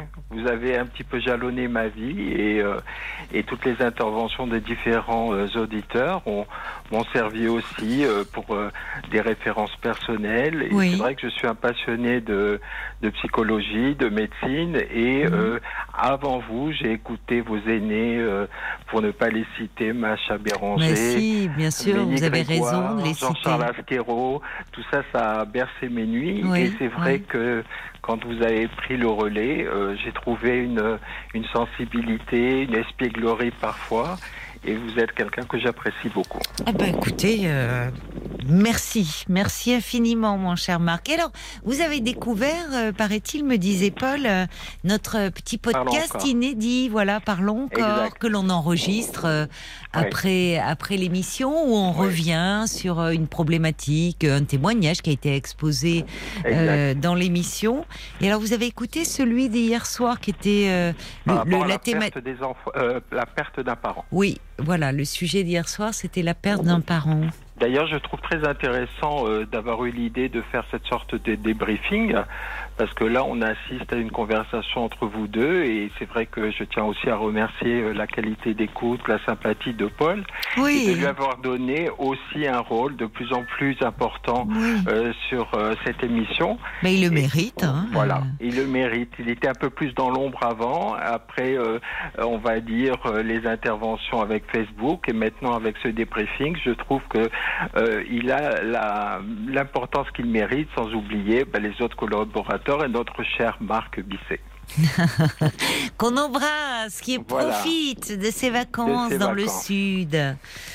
Merci beaucoup euh, pour toute l'équipe. Voilà, j'ai voulu rebondir par rapport oui, sur ce podcast consacré où on parlait de la, la perte d'un parent, parce que malheureusement, euh, vous, vous, êtes concerné, Marc. Alors voilà, je viens juste d'être concerné pour vous dire que c'est un peu particulier de, de, trouver le courage et la force de, de, vous appeler ce soir, parce que maman nous a quittés il y a trois jours. Oh euh, et c'est vrai que le soir, je ressens d'autant plus son absence. Mais je voulais aussi témoigner euh, de l'expérience extraordinaire dans le dans le sens littéral du terme que j'ai pu vivre euh, avec ma maman et aussi par rapport au départ de mon papa qui a eu lieu il y a 6-7 euh, Donc, si vous voulez, je peux vous expliquer un petit peu le, déroulement des choses.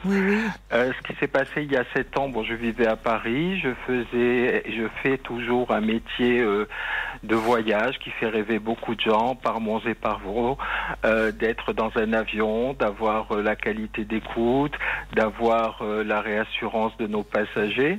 Et c'est vrai que j'avais une vie, on va dire, pas dissolu, mais euh, tout le temps euh, à voyager. Mais par contre, j'ai toujours eu des liens très forts avec mes parents, en ce sens que quand j'étais en escale, je prenais toujours la peine de, de les appeler parce qu'ils sont, ils étaient sur Marseille. Oui. Et c'est vrai que euh, j'avais ce rôle un petit peu de soutien moral. papa nous a quittés dans son sommeil brusquement à l'âge de 89 ans. Oui. Ça a été un cataclysme dans le sens qu'on n'y était pas préparé. Ah et que je me préparais pour partir en vol et on m'a téléphoné parce qu'une auxiliaire de vie qui s'occupait de papa maman euh, l'a trouvé dans son lit paisiblement et la vie a basculé la vie a basculé oui. Et oui, pour ceux qui restent, c'est difficile, même si, comme vous dites, lui est parti paisiblement. Ah oui. Mais euh, pour, euh, pour ceux qui restent, c'est mm. dur. Et ça a été le début d'une modification littérale de ma vie.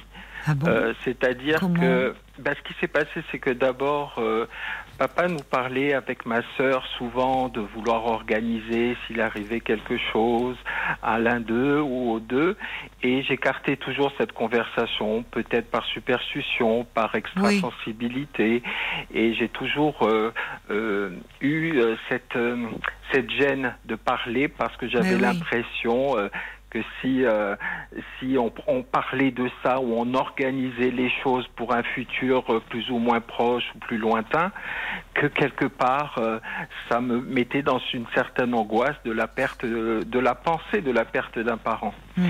Et donc ce qui s'est passé, c'est que bah, du jour au lendemain, il a fallu que j'organise une descente à Paris. Mm. Heureusement que j'étais dans le métier où j'ai pu descendre en urgence. On a pu organiser avec ma sœur, on a fait des miracles, à acheter un caveau a organisé les obsèques pour papa le jour même. Ah et ouais. Et ce qui s'est passé, c'est que j'avais remarqué, étant passionné de médecine, que maman avait des problèmes cognitifs à cette époque, mais très légers.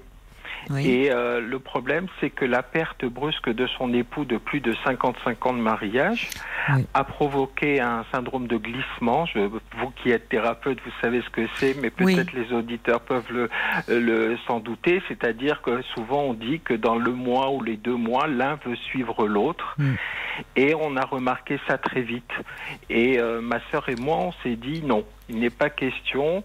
Et on a pris euh, sous notre aile maman, qui elle n'avait jamais vécu seule, qui ah était fusionnelle avec papa, qui ne travaillait pas, et euh, on s'est dit, euh, de toute façon, il n'est pas question, euh, je n'aimais pas ce terme d'ailleurs que beaucoup de mes amis nous disaient, il faut la placer comme un objet. Hmm.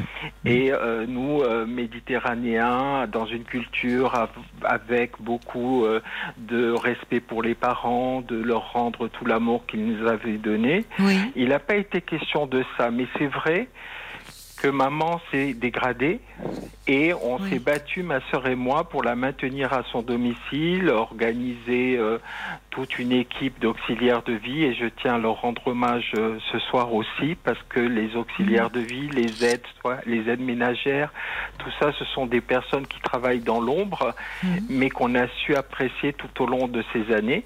Oui, qui vous ont permis de, de, garder votre maman euh, chez elle, dans sa maison. Et après, euh, comme ça faisait 35 ans qu'il vivait euh, dans cet appartement, on a jugé mmh. bon de la déménager en demandant conseil à un thérapeute mmh. et qui nous avait dit que ça pouvait être perturbateur comme ça pouvait être euh, quelque chose de positif. Et on a pu trouver un petit appartement très mignon dans le même immeuble de ma sœur. Et tout a été organisé euh, vraiment euh, avec beaucoup de la sueur de nos fronts. Tout a été organisé pour que maman soit dans le même immeuble et moi je faisais mes allers-retours constants entre Paris lors de mes repos pour venir voir maman. Et euh, le temps passant, j'ai remarqué qu'elle commençait à perdre des choses au niveau neurodégénératif parce qu'elle avait été diagnostiquée pour euh, une maladie neurodégénérative assimilée Alzheimer, mais qui n'est mhm. pas Alzheimer. Du mhm. moins, ce n'est pas les mêmes origines. C'est des mhm. origines vasculaires plutôt que Alzheimer qui ne l'est pas. Et à ce moment-là, euh, je me suis senti un rôle et une inversion de rôle, c'est-à-dire de ma mère elle est devenue ma fille. C'est peut-être troublant à entendre, mais elle est, devenue... Non, non, je comprends ce que vous voulez dire. Vous étiez le parent et elle était l'enfant. Exact, parce qu'elle est devenue, on va dire qu'elle a régressé. et fragile et dépendante à 100%, elle ne marchait plus. Et euh, il a fallu, euh, pour vous dire, puisqu'on était dans le, la thématique du deuil des parents, j'ai dû faire en même temps le deuil de papa physique et moral et le deuil de ma maman d'avant c'est-à-dire elle eh qui me soutenait, qui connaissait eh par cœur la lecture de mes plannings, qui, qui m'appelait dans les hôtels lorsque j'étais en escale, qui était très très vive et tout. Oui, euh, très très présente, très attentionnée par rapport à vous. Très attentionnée, euh, à distance même, mais toujours attentionnée, qui euh, qui, qui se préoccupait de vous, de votre vie, de ce que. Oui. Et moi, étant célibataire et n'ayant jamais eu d'enfant, mm. parce que ma vie ne me le permettait pas, ou peut-être un choix de vie aussi qui me convenait. Mm. C'est vrai qu'à ce moment-là, j'ai mis euh, un frein sur mon côté un petit peu euh, fonceur, la fuite en avant, euh, mm. à toujours voyager et tout. Et je me suis consacré plus à maman. Et plus le temps passant, plus les dégradations et les étapes auxquelles nous étions préparés se, se passaient. C'était troublant parce que contrairement à un enfant qui va dans une progression, euh, je savais que nous, nous allions dans une régression. Et oui, et oui. Voilà. et donc, ça a été euh, combien de fois, euh, chère Caroline, j'ai eu envie de vous appeler en, en, en, moment de désespoir, mm. mais je, vous, mm. je trouvais, par, ayant fait moi-même un travail sur moi et psychologiquement assez fort pour ça, et je, je prenais sur moi et je me disais, de toute façon, ne pense pas comme le, ce que va devenir le lendemain, mais vis le présent. Oui. Mais alors vous vous étiez mis en disponibilité par rapport à votre travail? Alors ce qui s'est passé, c'est que navigant? Voilà, vous avez bien compris mon, mon métier. Ah, mais j'ai compris que vous aviez quelques liens avec Jean-Philippe Janssen. Voilà. Directement dans le métier, enfin dans son précédent euh, métier. Voilà, que j'ai connu et on travaillait pour la même, ah, euh, la même grande ah, ça c'est amusant alors, je pensais pas en le disant. D'accord. Oui, oui, oui, Bon. Mais sauf que lui est passé par le long courrier et resté que dans le long. Moi, je suis passé après sur le moyen court. D'accord. Je suis reparti dans le long et j'ai fait toute ma carrière et ensuite dans la grande maison. Ce qui s'est passé, c'est que, comme quoi des fois euh, la destinée euh, nous fait des petits euh, clins d'œil, mhm. il y a eu cette foutue crise du Covid. Oui. Et tout s'est ah, arrêté. Bah oui, vous avez raison. Et, ça tombait au même moment pour votre maman oui, Alors, ce qui s'est passé, c'est que le, le, dernier soir où les aéroports étaient ouverts, oui. J'ai fait un dernier vol. Oui. Et on m'a dit, Marc, euh, fais attention, je pense que euh, l'aéroport d'Orly euh, va fermer. si tu dois descendre à Marseille parce que tous nos équipages étaient au courant de ma situation familiale un peu particulière et difficile. Oui, si tu dois descendre à Marseille, prends le premier vol parce que je pense qu'à partir de demain, tout va être paralysé. Euh, une, ni une ni deux. Bon, ben, je me suis même pas posé la question. Je suis descendu. Vous avez bien fait. Voilà, parce que je me suis dit, de toute façon, s'il va y avoir un confinement où euh, les lignes euh, aériennes vont hmm. être paralysées. Et même le train. Hein, voilà. Oui. Qu'est-ce que j'allais advenir, moi, en étant à Paris, alors que mon utilité déjà de présence affective pour maman, c'était plus d'être à Marseille. Mais oui. Et ce qui s'est passé, c'est que je suis descendu. Très vite, euh, s'est déclenché le, premier confinement. Et je peux oser dire que si l'une, paye son âme, a été contente euh, de la crise Covid, c'est maman qui me eh disait tous les jours euh, Oh, je suis content que tu sois là. Oui, elle ne réalisait pas pourquoi et dans quel contexte, et c'était pas, il n'y avait pas lieu de l'inquiéter avec ça, mais elle savourait votre présence. Oui. Et ce qui s'est passé, c'est qu'à ce moment-là, alors un truc bizarre euh, dans sa dégradation et dans, dans son cognitif, c'est qu'elle s'est mise moins à parler qui m'a perturbé énormément parce que nous échangeons beaucoup. Et euh, par euh, une consultation auprès d'une thérapeute, euh, j'ai compris qu'il pouvait se développer entre nous un, langage non verbal mais corporel. Et, euh, oui, c'est beau, c'est très important pour les personnes âgées. Voilà, vous en parlez souvent euh, dans, dans vos oui, émissions. Du toucher, Voilà, et ce qui s'est passé, c'est que elle, qui n'était pas particulièrement tactile, l'est devenue avec moi et avec euh, tout son entourage. Oui. Et moi, j'ai développé un jeu de regard, de mmh. réassurance mmh. quand je la sentais en panique parce que ben, toutes ces personnes ressentent des angoisses. Mais oui. Et moi, je suis quand même très alerte de, du langage corporel, mm. parce que déjà, je le voyais dans mon métier, parce qu'on a toute une formation d'approche psychologique pour déceler des phobies de l'avion, des choses comme ça. Ben oui, et c'est vrai que là, il n'y a, y a, pas besoin de parler. Vous voyez dans les ben, expressions, dans les yeux. la façon de me dire bonjour. et, euh, et ce qui s'est passé, donc, c'est que nous avons vécu, maman et moi, euh, une deux années et demie extraordinaires, pas facile parce que bon, bah il y a eu les confinements. ensuite, euh, oui, mais finalement, c'est comme une opportunité ah de la vie, comme un ah cadeau finalement, ah que vous ayez pu ce travail qui était quand même très prenant, qui vous amenait à l'autre bout du monde, de là pouvoir euh, passer ces moments où vous étiez entièrement très privilégié. Oui. Et la DRH m'a téléphoné quand les vols ont commencé à reprendre pour me dire Marc, euh, tu sais, euh, voilà, il n'y a pas assez de vols pour tous les navigants. Euh, nous savons que tu es proche aidant et que tu vis une période difficile depuis le décès de ton papa. Est-ce que ça t'intéresserait d'être maintenu en chômage partiel et les vols que nous ah avions éventuellement l'intention de te donner, on les donne à d'autres qui veulent plus travailler. J'ai euh, sauté sur l'occasion. Oui. Et, euh, et, ça a été euh, merveilleux. Je n'ai plus travaillé, je ne suis pas remonté dans un avion. Un jour, euh, il était obligatoire que je fasse un vol parce que j'allais perdre, bon, il y a des termes techniques, mais j'allais perdre mes licences de vol si je restais trop deux mois sans monter. Donc on m'a téléphoné en me disant, Marc, si tu veux pas perdre ta licence pour tel appareil et tout, il faut que tu montes sur Paris, mmh. faire un aller-retour. Ils ont été formidables, les RH. Hein. oui, parce que je pense que moi je l'ai été avec eux. Oui, bah certainement. Vous, vous, savez, il y a le retour. Oui, oui, oui, oui, vous êtes apprécié, voilà, quelqu'un de fiable. Et, et, ça ne, parce que vous vous parlez, enfin, c'est comme un, finalement, ça a été un cadeau de que la vie vous a offert via, enfin, cette pandémie, mais de, de, de pouvoir avoir ces moments si privilégiés auprès de votre maman. Mais euh, par moments, c'était pas un peu lourd Oui. C'était bien sûr, c'était très lourd. Mais ce qui s'est passé, c'est que euh, mon entourage me disait mais on comprend pas comment tu arrives à rester toute la journée avec ta maman. Bon, j'étais entouré de mmh. l'équipe euh, d'aide, auxiliaire de vie, d'aide ménagère, et je lui disais non. Pourquoi? Parce que moi j'étais dans une vie où j'étais euh, plusieurs fois par semaine dans des hôtels.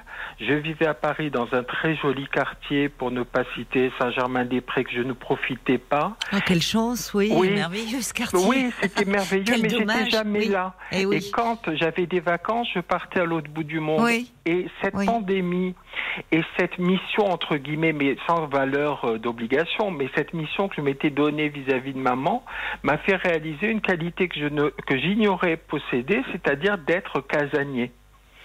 Et euh, qui était lourd euh, pour vous Oui, c'est amusant compte tenu de votre métier. Oui, j'ai aimé navigant. Euh, oui. au fond, vous aimiez bien retrouver, avoir un peu une petite routine, des petites habitudes, vous poser au fond. vous avez eu besoin aussi. Voilà, je vivais au rythme parce que déjà j'ai eu beaucoup et j'ai toujours des problèmes de sommeil par plus de 27 ans de métier. Et ah c'est vrai que euh, me poser, je vivais au rythme des interventions, euh, des mmh. kinés, tout ça. Mmh. Et je me suis mis à lui faire un petit jardin dans notre terrasse, à redécorer la maison.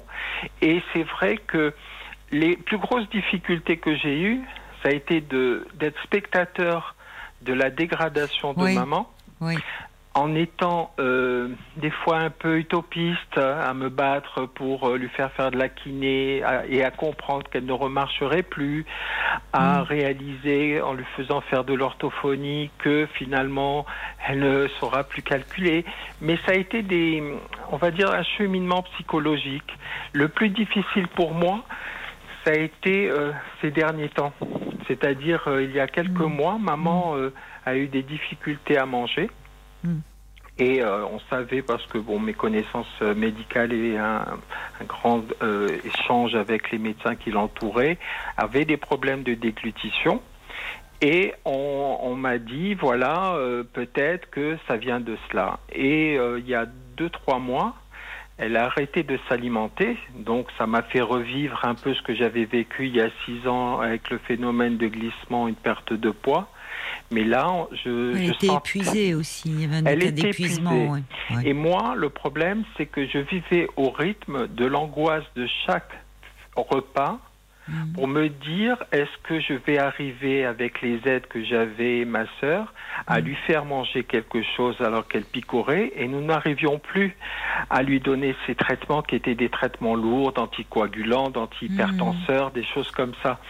Et c'est vrai que ça a été euh, je vous parle de ça il y a deux mois. Ça a été quelque chose de très difficile où j'ai tellement songé à vous appeler, mais le problème c'est que euh, nous pouvons écouter. Vous auriez pu Oui, mais Caroline, le problème c'est que elle dort, elle dormait pardon à côté et j'avais peur de la gêner. Oh là là, oui, c'est quand même, ça devenait très lourd. Hein, oui, et donc, toute euh, euh, voilà, toute ma vie était, rythmée par ça. Et oui.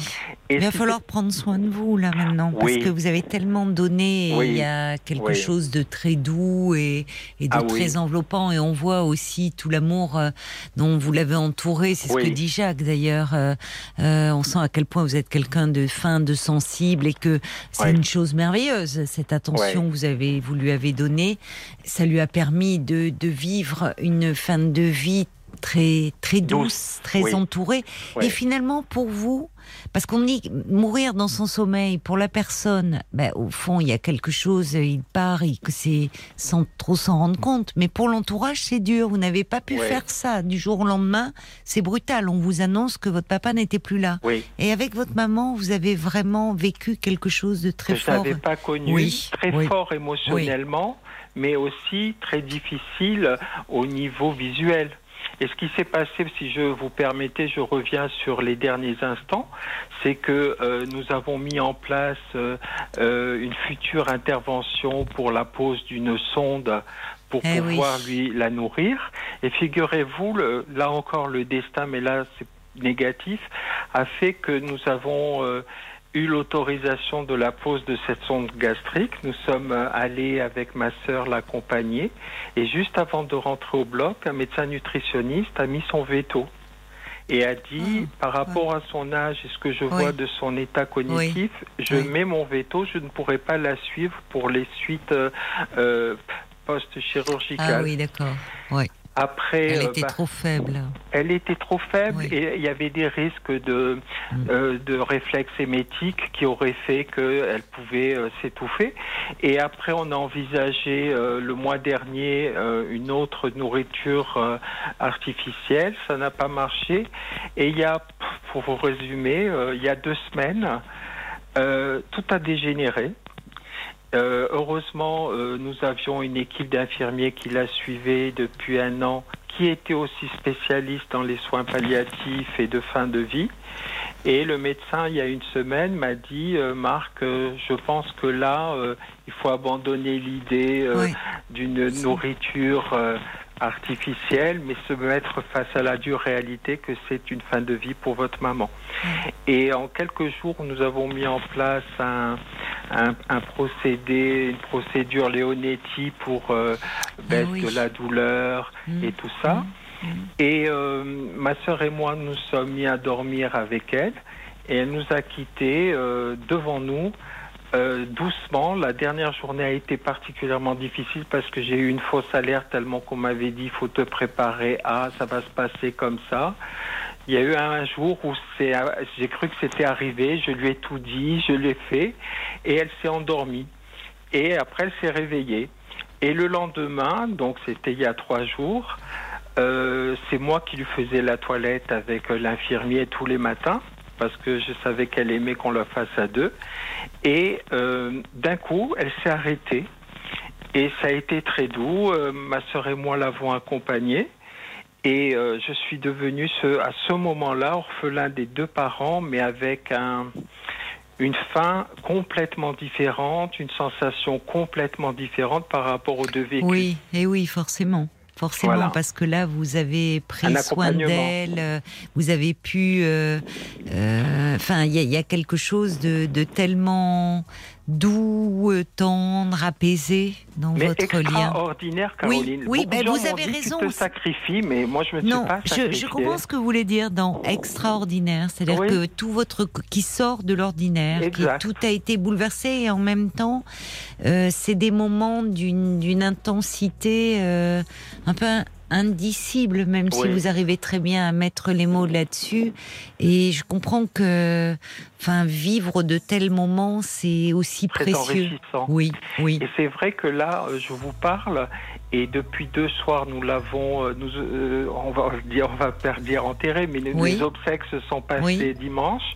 Et c'est vrai que le soir, parce que j'ai tenu à, à rester dans l'appartement, j'ai fait un transfert de bail et je vais continuer à vivre ici, mais c'est vrai que le soir, étant donné que j'étais à l'écoute de son sommeil et euh, le, le mystère du cerveau, c'est que je me suis aperçu que maman, dans la nuit, durant son sommeil, elle parlait parfaitement et elle rêvait et de façon avec une syntaxe parfaite, alors que dans la ah journée, elle n'arrivait ah pas à parler. Ah oui, c'est incroyable. Et c'est vrai que le soir, voilà, je vous parle maintenant et ce mm. silence est pesant.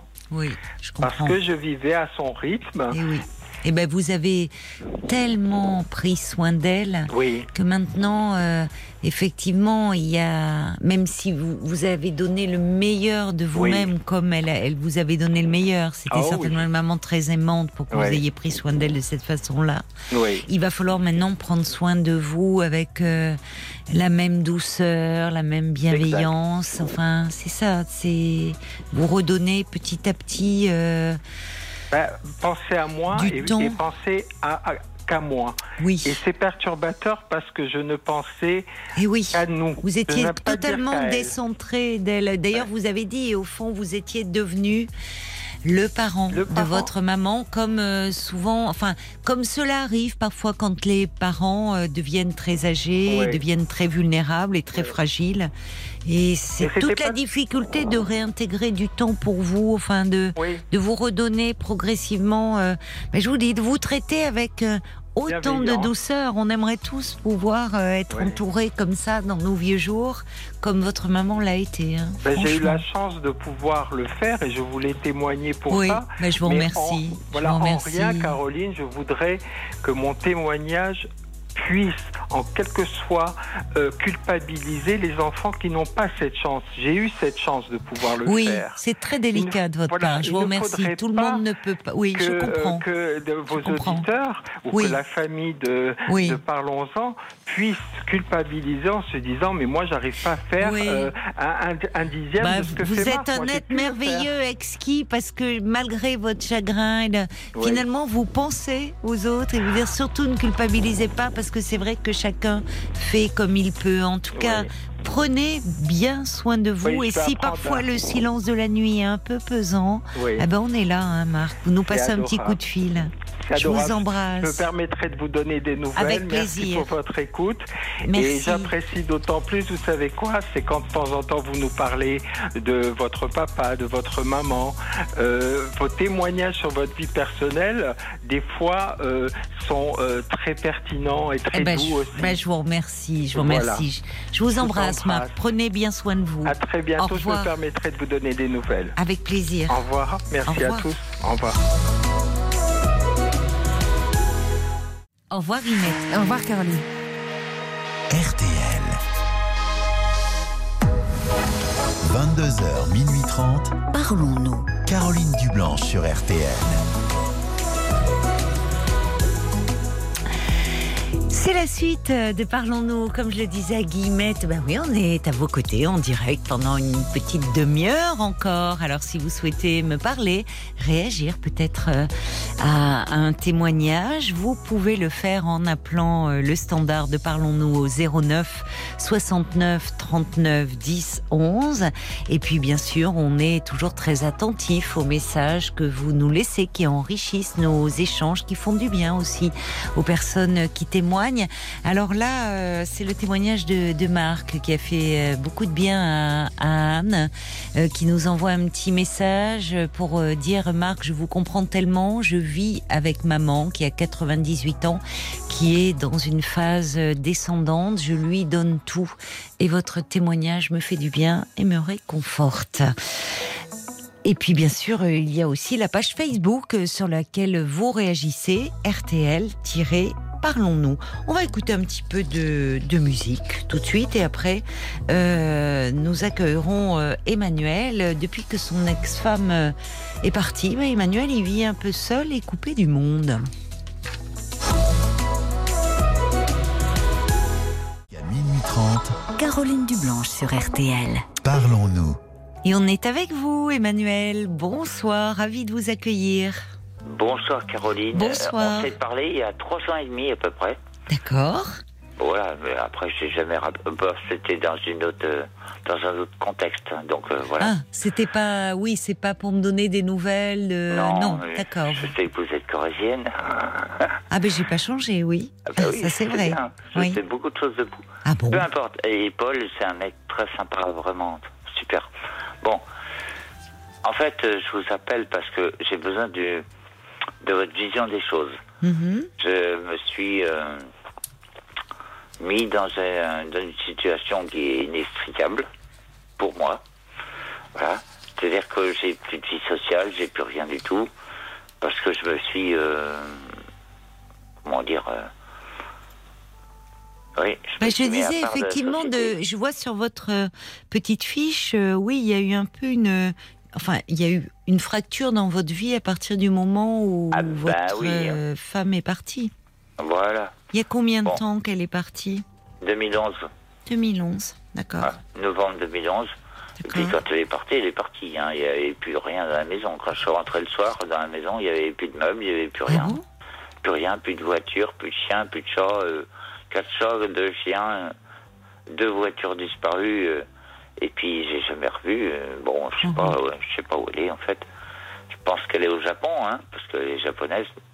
Mais bon, c'est c'est impossible de la retrouver. Mhm. Bon, bref. Et puis du coup, je me suis enfermé. Voilà, je suis monté dans ma tour d'ivoire, puis j'y suis resté pendant deux ou trois ans. Mhm. Et puis je suis redescendu, et puis j'ai pas réussi à, à renouer une vie sociale. Et puis, du coup, bah, il y a eu le Covid après. Bon, enfin, oui, qui n'a pas aidé, hein, effectivement. De, temps, hein, euh, oui, entre 2011 et la, pandémie, il s'est passé quand même euh, du temps. Non, hein. je, vous passe euh, le temps. Bref, ça fait grosso modo 12 ans que je vis seul. D'accord. Seul, mais seul alors, euh, c'est-à-dire que donc sans compagne auprès de vous, ah bah mais mais vous dites vous vous êtes euh, isolé, c'est-à-dire euh, vous vous avez ah bah, coupé avec vos vous vous étiez en activité professionnelle quand elle est partie Ah oui suis professeur, euh, je suis ingénieur, euh, voilà. D'accord. Vous avez continué ça ou vous êtes mis en arrêt maladie bah, bah, Normalement, je suis encore en activité, mais je suis en longue maladie parce que j'ai pété un plomb et voilà, et donc je suis en longue maladie. Quand vous dites péter un plomb, c'est-à-dire que vous avez, vous, ah non, parce que je, vous avez plongé euh, en dé... J'ai plongé. D'accord, dans un état dépressif. Oui, ben, oui, ça, un état plus que dépressif parce que je me suis fait moi-même hospitalisé en hôpital psychiatrique. Vous avez bien fait si vous vous sentiez très mal. Voilà. Hmm. Et puis ça a pas marché parce que bon, je pouvais pas rencontrer de, de psychiatre, euh, enfin, quand je voulais, quoi. Hmm. Voilà, donc j'y suis resté 15 jours. Après, je me suis fait hospitaliser dans une clinique privée, hmm. psychiatrique, où là, j'avais une rencontre tous les jours avec un psychiatre oui. pendant une heure. Oui. Et là, on pouvait discuter, quoi. Oui, vous aviez besoin de cela. Vous bah, oui. Vous, vous, vous, étiez ensemble depuis combien de temps? Euh, Je l'ai connue en 2004, on s'est mariés en 2006. Donc quand elle est partie, elle n'a pas seulement euh, emporté euh, les meubles, les animaux, enfin c'est comme si vous, vous, vous n'arriviez plus à exister sans elle. Disons que quand j'ai été voir le, psychiatre, quand j'étais à l'hôpital, oui. euh, il m'a dit vous êtes tombé sur une perverse narcissique, donc c'est impossible de vivre ensemble. Bon, elle a tenté de me suicider à deux reprises entre 2000. Elle a tenté de vous suicider? Comment ça? Parce que c'est plus, c'est pas, c'est pas un suicide. Dans ces cas-là, ça c'est une, tentative euh, de, enfin, de crime. Elle a tenté de m'empoisonner. Ah J'ai été voir mon médecin, il m'a dit t'as un problème, t'as un, un empoisonnement du sang il faut faire une, analyse. Bon, j'ai fait faire une analyse. Il me dit un, empoisonnement du sang. Et or, moi, j'étais prof hein, dans, dans, un lycée, donc euh, mm. bon, il n'y avait aucun élève de malade, personne n'était malade dans le lycée, donc euh, ça venait forcément de, de ce que j'avais vécu à la maison. Mais je voulais pas porter plainte contre ma femme. Moi, je suis bah. un bisounours. Euh. Bah, euh, enfin, on a beau être un bisounours, si, euh, enfin, si on apprend que celui ou celle avec qui l'on vit bah, veut a tenté de nous empoisonner, vous voyez, on sort du monde des bisounours. Mais je l'ai pas fait.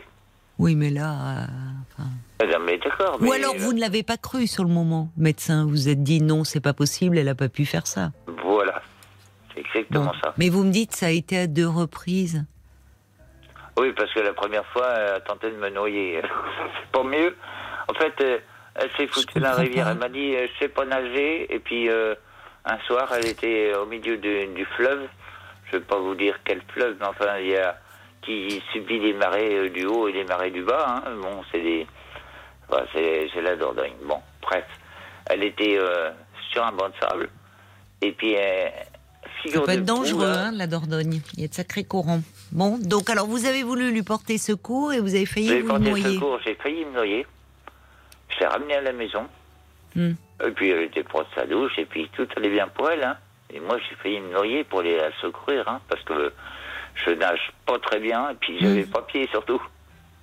Mais alors, ça veut pas dire que là, c'était intentionnel, mais c'est ah, elle m'a un petit peu poussé à. Mais en tout cas, vous, évidemment, vous avez eu très peur et finalement, après cela, elle est rentrée à la maison comme si de rien n'était. Moi, je l'aimais, ma femme, c'est tout.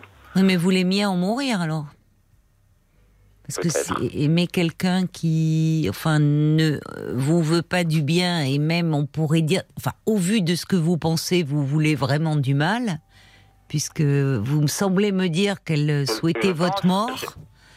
Je pense qu'elle m'a manipulé pendant des années. Voilà, c'est ce que je ah, pense. maintenant, j'en suis absolument persuadé. Oui. Parce que j'ai discuté avec des psychiatres. Je suis absolument persuadé qu'elle a cherché à me manipuler. Oui. Et parce qu'elle m'a obligé à faire une une une donation au, dernier vivant. Mm-hmm. Voilà. Bon, ben, moi je suis bon, je, je, suis pas riche, mais bon. Je... Mais ça peut se changer, ça, ça peut se modifier auprès de votre notaire? Non, mais moi, je, bah mais moi, je lui ai fait une donation de vivant. Et le notaire, il m'a dit attention, c'est très dangereux, monsieur, parce que si euh, votre femme est au courant, elle peut chercher à vous tuer. Oh, bah, je crois pas, hein. j'y crois pas du tout. Moi, je l'aime. Euh. Je vois pas le problème. Et c'est là où vous avez eu cette tentative d'empoisonnement? Ouais. Et finalement, elle a fini par partir alors? Bah, Il valait mieux ça pour vous, au moins vous êtes en vie vous avez raison. Bon, enfin, pour l'instant, euh, le plus important pour moi, c'est comment je vais me sortir de ça, parce que je me suis enfermé, en fait. Euh, je suis monté dans ma tour d'ivoire, et puis euh, j'arrive plus à redescendre. Je vis seul, hmm. dans un désert social total, dans un désert festif total, dans un désert familial total, dans un désert professionnel total. Et parce que je m'y suis mis tout seul, en réalité oui, mais parce que, enfin, vous, oui, c'est ça. Vous ne, vous étiez tellement mal que petit à ah, petit, bah euh, tout le monde s'est éloigné. Oui. Et aujourd'hui, ça veut dire que vous allez mieux. Vous allez mieux puisque vous éprouvez le besoin de sortir de cette solitude qui vous étouffe. Oui, le problème, c'est que j'arrive pas à m'en sortir. Ah, euh, il faut. Alors, je suis seul dans une baraque où j'arrive pas à payer les mensualités parce que mon ex-femme a disparu de la nature depuis 10 ans. Je sais pas comment, la retrouver. Mais vous voulez la retrouver? Ah ben non. Si, je veux la retrouver pour qu'elle paye, c'est tout. Voilà. Il faut que je sorte de ça. Je suis dans une indivision. ah oui, je comprends. Oui. Je suis obligé de payer les, oui, oui, oui, je comprends. Elle ne participe à rien. Oui, si elle est au euh, Japon, ça va être compliqué. Je vais, hein. je vais, payer 180 000 euros et je paye tout seul, quoi. Ah oui. Et vous pouvez pas la revendre, cette maison? Eh bien oui, mais il faut que madame se présente. Et le problème, c'est que je sais pas où Il n'y a pas des cas de jurisprudence où il est possible, en l'absence. de... citoyenne japonaise, euh, c'est compliqué. Il n'y a pas de. avec le Japon, c'est compliqué. Oui, il n'y a pas de cas d'extradition possible. Je sais même pas. D'ailleurs, elle est peut-être coréenne. J'en sais rien du tout, en réalité. Voilà. Ah bon, mais c'est curieux d'avoir vécu avec elle et pas savoir euh, d'où elle était, enfin. Eh bien, oui, mais le problème, c'est, madame, je lis. Caroline, je lis pas le japonais, moi. Voilà. Non, mais entre le Japon et la Corée. Euh... Mais elle balançait n'importe quoi.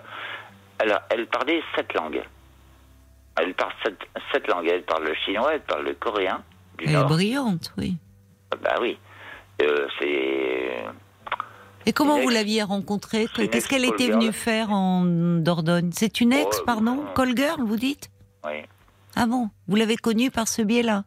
Non. Euh, on s'est rencontrés sur. Sur un site internet. Oui, mais où, elle, où elle, euh, elle exerçait, si je puis dire, en tant que collègue Elle était mariée avec un, avec un Français, et puis euh, elle a divorcé au bout de six mois pour euh, m'épouser, parce que, bah, évidemment, ça, ça, lui donnait un mariage blanc, hein. grosso modo, c'était ça. Et moi, Mais vous aviez des biens à ce moment-là Pardon? Vous aviez des biens? Enfin, je, bah, vous parlez de la maison, mais non, la maison, on l'a fait construire plus tard. Euh, on était d'accord, en fait. Hmm. Mais elle euh, s'intéressait qu'à ça, quoi. Euh, oui.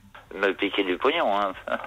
Excusez-moi du terme que j'emploie, mais hmm. c'était ça. Hein. Hmm.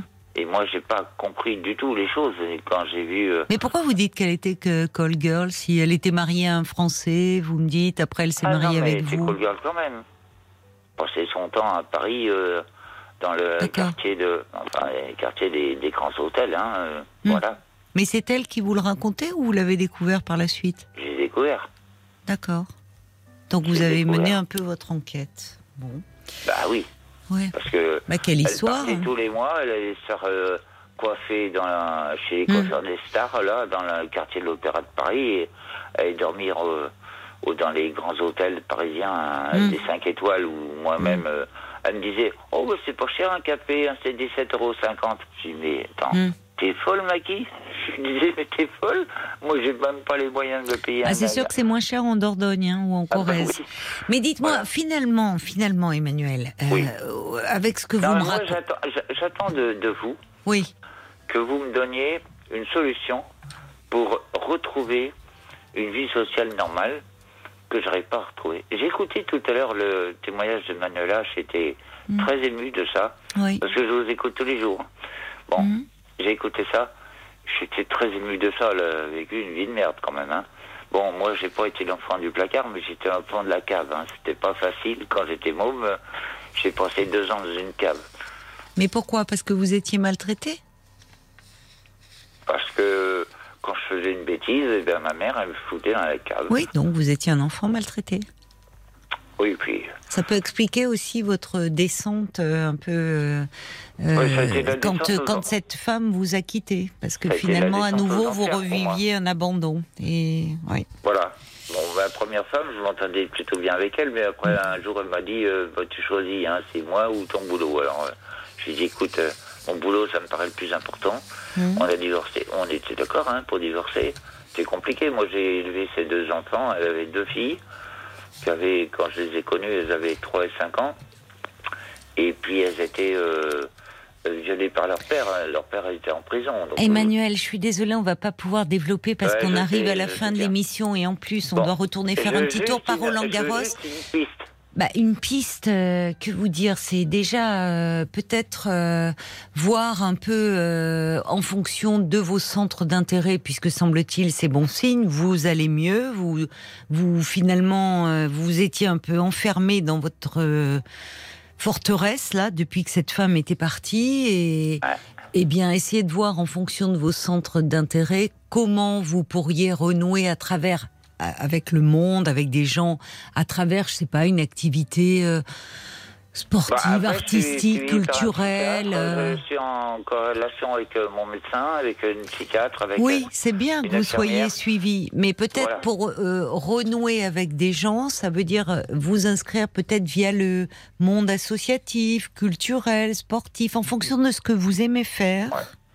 Et ça vous permettra de rencontrer de nouvelles personnes finalement de sympathiser. Vous voyez, de, reprendre pied petit à petit, en fonction de vos centres d'intérêt, finalement. Ok, je comprends. Dans la région, et surtout pendant l'été, il y a beaucoup de choses. Des, il y a des festivals, il y a autres. enfin, vous voyez Bon.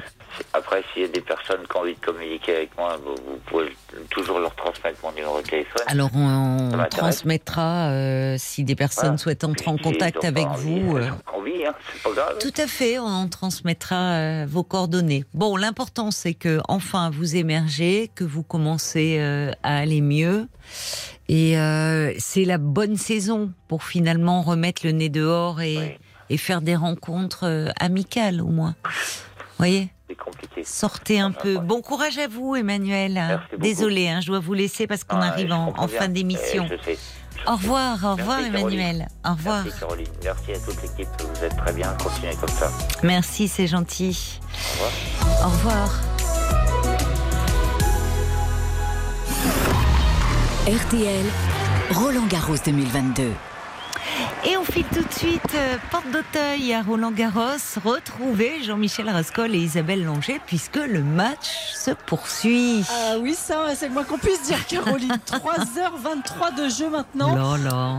2-7-1 en faveur de Raphaël Nadal. Il a remporté le premier set 6-2, perdu le deuxième 6-4, remporté le troisième 6-2, mais il est mené, Jean-Michel Rascol, 3 jeux à 1, 45 par Djokovic dans la quatrième manche. Oui, mais il est contraint de défendre en permanence. Il n'arrive plus à mettre en place son jeu d'attaque, euh, Raphaël Nadal.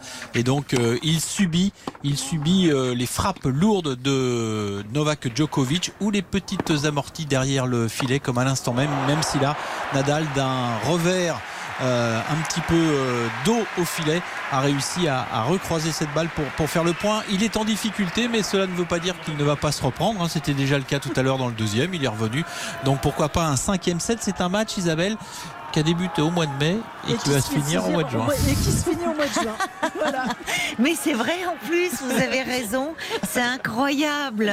Bah, vous pourrez passer le bonjour à Yves Calvi, peut-être pour moi, euh, tout bah, à l'heure, parce que je sens que la nuit va être longue. Hein. C'est ça, on peut, on peut dire Pour la matinale.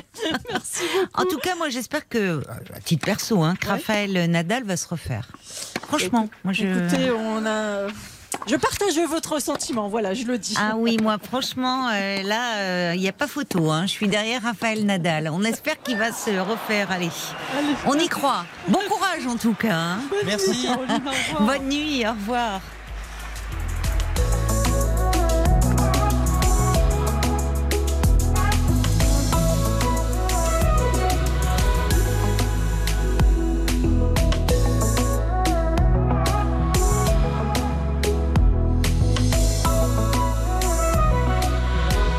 Voilà, peut-être que vous aussi, vous allez suivre euh, euh, une grande partie de la nuit euh, ce match entre Rafael Nadal et Novak Djokovic. Je vois qu'il y en a qui se prononcent aussi.